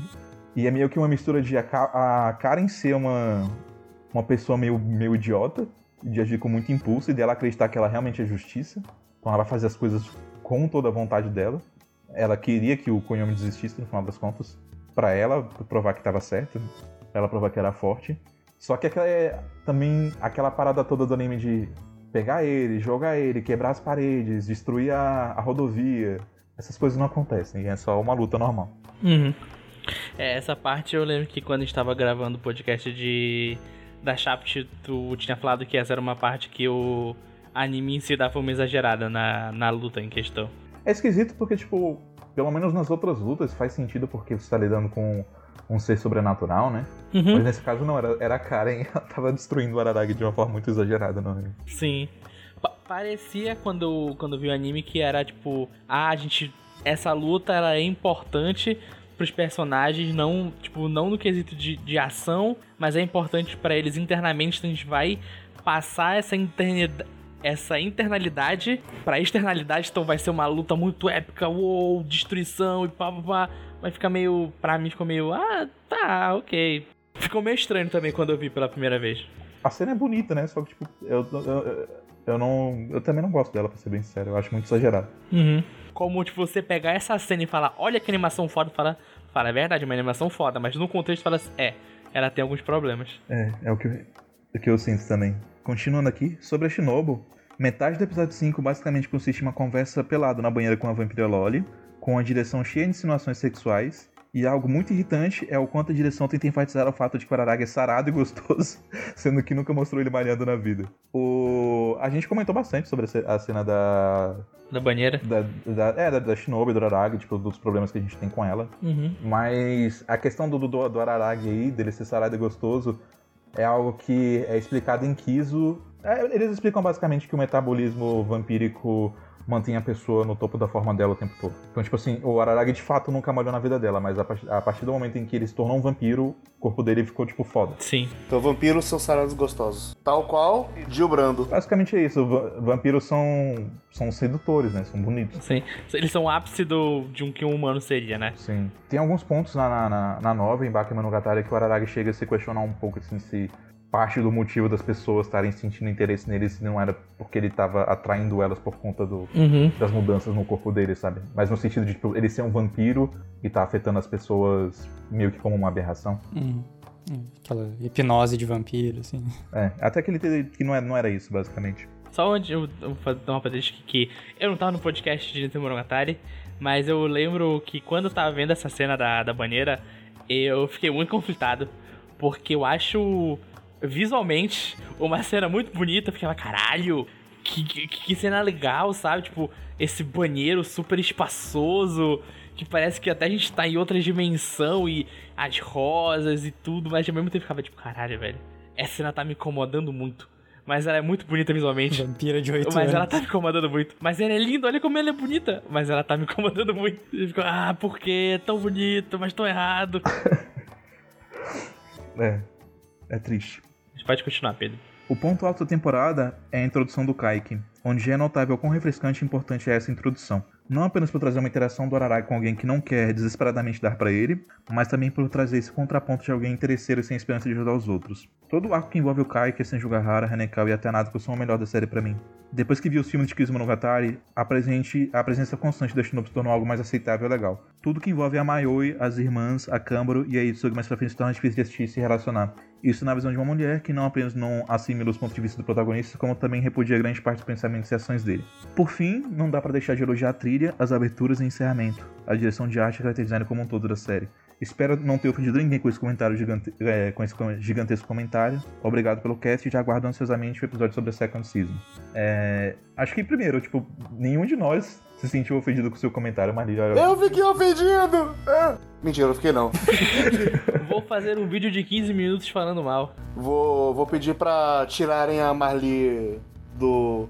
Droga, ela não tem nenhum canal no YouTube. Merda. É, não, eu só, eu só queria que a Maria soubesse que tipo, ela não precisa se preocupar com essas coisas, que ela tá num espaço livre aqui pra, pra abrir e se expressar. Tipo, se alguém se incomodasse de dela sentir essas coisas, a pessoa que estaria errada, você, tipo, você não Uhum. julga alguém por, essas, por se sentir desconfortável, sabe? É mu- muito esquisito isso. Sim. Sim. E, de fato, tipo, eu acho que a introdução do Kaique é um dos pontos altos da temporada pra mim. Não é o maior ponto alto, mas ele tá atrelado ao, ao ponto alto pra mim, que é a resolução da Senjogahara. Eu meio que gosto de tudo, no geral, dos outros personagens também, do que vai acontecer coisas no futuro também, então a gente não, não discorda disso, mas eu consigo entender a sua visão das coisas também. Por que, que você não gosta? No caso, sem dar spoiler, gente, do que ela tá falando aqui, é porque a maior parte da- da- das coisas de mau gosto, das piadas que vão vir para mais pra frente depois também, e vão ter algumas ainda, envolvem essas personagens justamente as que a Marlene não gosta, que Uhum. se torna difícil para ela se relacionar. Tem um, uma certa infame no, em Monogatari, que é o trio Loli, que é basicamente a Shinobu, a Mayoi e a Yotsugi. E tem um arco em específico que tem. Não chega nada no nível de início, eu diria, mas tem uns fanservicezinhos lá e umas coisas assim, que é bem esquisito. Oh boy. Assuntos para o próximo episódio. É. Pois é. Mas brigadão pelo comentário. Sim, Sim. É, é sempre bom ter comentários de pessoas que têm opiniões diferentes também. Então. comentem. Então, comentem, comentem, falem. Uhum. Quer ler o próximo, Zé? Pode ser. Nós recebemos aqui também então um e-mail do Leonardo e ele diz aqui: Depois de muitos dias de atraso, finalmente posso comentar sobre Nisei Monogatari. É, depois de muitos dias de atraso, finalmente podemos gravar os e-mails de Nisei Monogatari também. De fato. Escutei o podcast duas vezes. Na primeira, escutei enquanto fazia concreto, trabalho de pedreiro e tal. O que foi uma experiência, no mínimo, estranha. Na segunda vez, escutei com mais calma, pois o feriado me permitiu parar. Devo dizer que Nisei Monogatari me foi estranho da primeira vez que vi. Claro, vou me dar ao luxo de culpar a Shaft por ter demorado para adaptar o Kizu. Mas ainda assim, todos os diálogos com Shinobu me deixaram boiando. Eu entendia do que se tratava, mas o processo das relações dos dois não me era claro. Mas eu ainda gostei, com ressalvas, já que todos os diálogos são muito bons e eu me divirto muito vendo eles. Realmente, acho que essa é a sensação padrão, sem ter nada de quiso, pra ter um entendimento do que tá acontecendo, né? Eu, lembro que parte do. Todo mundo, tipo, tinha um. As pessoas achavam que tinha um mistério, só que não tinha um mistério, só tinha uma falta de contexto. Sim, eu lembro daquela época, todo mundo ficou confuso. Sim, sensação bastante justa. Revendo ele com a bagagem acarretada pelo Kizo e depois de ver muitas outras partes de Monogatari, devo dizer que adoro ele. Sério. Não é a minha temporada favorita, mas é a que eu mais me diverti vendo. Faz algum sentido? Provavelmente não. Até que faz. Até que faz. Não, É. Faz, faz, faz. Não, não é a minha relação, mas eu, eu entendo o não é minha sentimento. relação, mas a relação de achar mais divertido, mas não ser a favorita, fa- faz, faz Eu sentido consigo sim. entender, tipo, que nem eu falei, tipo, eu gosto de Karemi pra caramba, ele defende até, até a morte. Mas eu, eu acho que tem muita coisa divertida, de fato, em início. É mais, é, é mais fácil de digerir, eu acho. Sempre tem alguma coisa acontecendo, sabe? É, eu, eu, eu acho, por exemplo, Eu consigo fazer binge watch de Nissan, mas de Baki eu não consigo. Eu- Eu acho o Baki mais difícil de ir digerindo. É que eu acho que Nice ele tem. São menos arcos, sabe? Então. Sim, sim. Apesar da diferença de episódios não ser Sim. muito grande, são muito menos arcos pra, pra tipo, processar, sabe? Então, É. Uhum. Baki geralmente quando eu. Geralmente, como se eu revisse cada seis meses. Ah. Mas às vezes que eu assisti funcionava bem. é, assistir cada um dos arcos, daí dar uma, uma pausa. Uma parada, sim. É. Quando eu vejo o Baki, eu gosto de ver um por dia. Tipo, um arco Uhum. por dia. E aí eu vou continuo depois. Foi bem bem mais de boa de assistir. Acho que ajuda também que nisso não entra de fato na cabeça de nenhum personagem. Sim, Então, sim. é, ele é mais simples, vamos dizer assim. Eu, eu diria que ele é mais leve, por assim dizer. É. É bem por aí mesmo. Continuando aqui, acho uma pena a Tsukiri não aparecer tanto, curiosamente, já que adoro os diálogos dela. Uma das minhas conversas favoritas é o diálogo dela com o Koyomi no Neko, como já falei no comentário do outro podcast. A Karen, acho que eu simplesmente não ligo pra ela. KKKKK. O que é meio triste. Sinto que devia gostar mais da personagem. É... É foda, tipo, a Karen meio que some depois daqui também, então meio que não tenho o que falar dela. A Tsukiri pelo menos aparece algumas vezes, mas a Karen, a Karen no geral dá um sumiço. Então, tipo, não tem muito o que falar sobre ela. Né? Eu acabo que eu gosto mais da Tsukiri também, eu gosto da Karen também, só que a Karen tá, tipo, lá no final da minha lista de personagens. É, não sei, mas eu, eu gosto da Karen aqui porque ela tem. Como ele falou, ela aparece mais e dá pra ter mais ideia do que, que ela pensa da vida, de como ela quer se relacionar com as pessoas e tal. Então, no, no início eu acho ela mais interessante que a Tsukimi. Continuando aqui no e-mail. Mas a minha coisa favorita do Nice, além da introdução do Kaiki, que é perfeita, é a Senjo Gahara.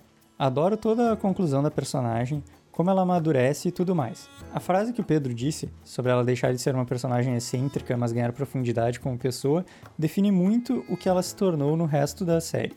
É muito melhor do que só fazer um arco qualquer dela resolvendo um dilema qualquer que não agrega tanta coisa. Na moral, a Hitagi é perfeita. Os trechos em que ela aparece fazem o anime ganhar brilho pra mim. PS, tenho que falar que minha cabeça explodiu quando foi explicado sobre a relação do Araragi e a Hachikuji. Eu honestamente pensava que era só uma piada de humor negro, dele atacar a Loli e tal, mas é algo bem mais profundo. É controverso de mau gosto, deixa bem desconfortável, mas não dá pra negar que o tio Nicio escreve bem pra cacete. Este homem é genial, puta merda. Enfim, muito obrigado por este podcast, vou considerar ele o meu presente de Natal. Olha aí. Feliz Natal, então. Feliz Feliz Natal. Natal. Feliz ano novo pra completar o combo aí. É verdade. Ambos atrasados, Feliz Páscoa também. mas feliz. Mas o que importa é a intenção aqui. Isso. Exatamente. É, é, basicamente concordo com o que ele falou no final, porque ele concordou comigo, não tem o que eu possa falar. né? É, eu vou na- levemente na tangente da, da questão da Cindy Ogahara, porque pra mim ela não é a melhor coisa, a melhor coisa dela pra mim é a relação dela com o Araragi, mas tudo bem, Uhum. é, fica ali, ali, do, do ladinho. Tá, tá naquele conjuntinho de coisas ali especial.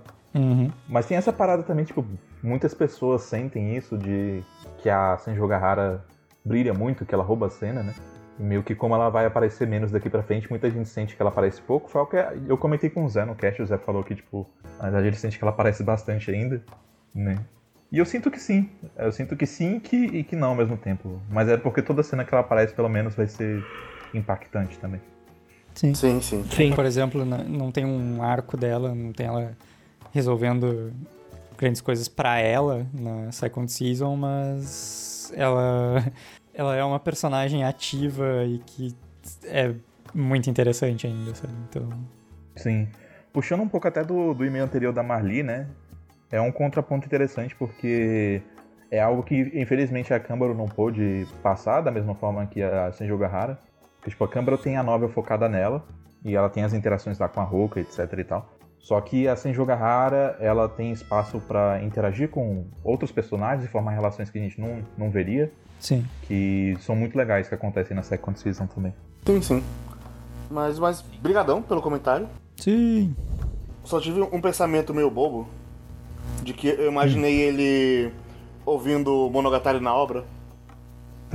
e aí eu, eu comecei a imaginar várias pessoas trabalhando numa obra enquanto ouvia o podcast. Me, me- me pareceu uma coisa divertido de se fazer. Botou o pendrive no radião ali pra todo mundo ouvir. né? Olha esses aqui, esses, daí, esses aqui são brabo, ó. Eu acho, acho a ideia maneira. Bota a braba pra tocar aí! Aí ele começa a subir quatro quadros. Sabe aquele áudio? Sente a pressão, aí começa a ficar aí. Olá, pessoas bonitas. Seria da hora, velho. Seria da hora mesmo. Gosto da sua imaginação. E acho que é isso. É isso. É isso, sim. É isso aí. A gente se vê no final do ano. Abre calma, tem, tem avizinhos, avizinhos, avizinhos. A gente volta ainda pros podcasts de melhores do ano, Sim. que devem sair também em janeiro, talvez começo de fevereiro aí, depende como vai rolar as edições e a vida. Aham. Mas esse é o plano. E daí, a partir de fevereiro, a gente vai tirar uma pequena folga aí, provavelmente até o fim de março. Sim, Quando a gente deve voltar no podcast do dia 30 de março. sim. E a gente vai fazer isso aí pra poder acumular uns episódios gravados aqui, porque Tá foda. a gente fez isso em algum momento no passado, mas já queimou tudo. Não, não, queimou tudo. Já. A gente fez um. A gente fez um Um. podcast reserva. E aí Exatamente. queimou ele rapidamente. Porque assim, a vida acontece pra caralho. E a gente é tudo um Sim. desorganizado, filho da puta. Então assim, te- teve correria demais. A gente tava estressado. Eu, eu- fiz umas três speedrun de edição no ano passado. Sim. Então assim, comprei mais energia que deveria. Tá, tá, tava foda. A gente vai tentar ser mais organizado. E aí a gente tirar essa pequena, pequena folga pra se organizar e não desgraçar no caminho e não, não cometer muito de atraso. É, não falhar nenhum episódio, digamos assim, por pura Uhum. por incompetência ou porque a vida aconteceu e a gente não, não tinha um plano B. Sim, mas ca- calmem, porque mesmo com não tendo podcast, vai continuar tendo os textos do Guerreiro no site. Uhum. E o que a gente vai. Eu vou usar mais a, o texto do quadro quadro, então toda quinta eu vou fazer uma live lá jogando alguma besteirinha ou conversando com o pessoal, fazendo alguma coisa. E todo sábado vai ter eu e o Kay falando dos animes que a gente tá vendo da temporada. Então não vai ter um podcast, mas vai ter muito conteúdo do quadro quadro pra vocês consumirem. E se pá, vai ter podcast aí no meio também, porque vai sair o. Nossos spin-offs aí. É, nossos spin-offs aí. É verdade. É, tem dois entrequadros no forno. Não sei quando eles vão sair exatamente, mas estão no forno. E quando a gente voltar, só pra vocês se adiantarem, leiam Ashtano Joe. É, é verdade. Leia Stand Joy. Voltaremos com um grande clássico aí. É. E esperamos que com mais esse tempo a gente consiga sempre também gravar os podcasts com mais antecedência e poder fazer podcasts talvez um pouco melhores do que a gente faz. Não sei, Uhum. talvez. Assim, a gente já faz podcasts melhores do que a gente fazia. E, e- e isso tá comprovado. Já é um progresso. Eu acho que. Qual seria o podcast que vocês filmarem assim? Esse aqui é o primeiro podcast do quadro quadro que vocês devem ouvir. Ao invés do primeiro. Ah, não sei. Pergunta pro Guerreiro que ele tá reouvindo tudo aí. Na minha cabeça, na minha cabeça o podcast da Gainax foi bom. Isso, esse que eu ia dizer, depende. A partir do Gainax, só que daí não, não é pra ouvir todos a partir do Gainax. É, É. o- Mas o Gainax é um bom episódio. A gente é aquele. A gente é aquela música, nós trupica, mas não cai. A gente tá indo. Eita, opa, eita, tá quase. Aí tem um dia que a gente pega no, no trampo. é, o... que isso é bom. Eu lembro de Dojinshi, na minha cabeça ela foi bem legal também. O de Dojinshi já é legal, mas eu, o Marco pra mim, assim, que eu acho que é o primeiro que, assim, que tipo. Não que foi o primeiro que foi bom, porque eu, eu acho que o da Gainax foi legal também. E a gente teve, teve uns outros também, tipo, eu acho que o de Nostalgia foi esse também, que foi bem simples, mas foi, teve uma dinâmica mais aberta, mais livre, acho que a gente se descontraiu bastante. Mas o de Genshiken, Bom episódio. acho que foi o primeiro, assim, que foi, tipo, É, olha, eu, Bem- eu gosto muito do de, do de Inside Mary. Inside Mary eu gosto bastante. verdade, tem o de Side Mary também. O de Side Mary foi bem cedo, na real, foi o 9. Foi. Por aí. Eu vou fazer, eu vou fazer a piada autodepreciativa de que Pedro falando que o Genshin foi o foi onde começou a engrenar. Claramente, quando eu não participei foi quando o podcast começou a subir. Ah, cala a boca. O de Inside Mary você tava lá e foi bom, não? Eu tava lá também, pô. Foi bom. Eu tava pensando aqui e seria legal se vocês ouvintes mandassem pra gente quais foram os primeiros episódios que vocês realmente gostaram que a gente fez. A partir de quando vocês acham que a gente teve uma regularidade como um bom podcast, se é que a gente já chegou nisso aí, mandem aí. E talvez a minha voz esteja um pouco diferente agora, porque eu só fui pensar nisso editando esses e-mails, porque a gente é burro, ninguém pensou nisso na hora. Então fica aí o questionamento e tchau! Mas é isso aí. Mas é isso. Um abraço pra vocês. Falou! Falou, pessoas. Falou, Até mais! Tchau.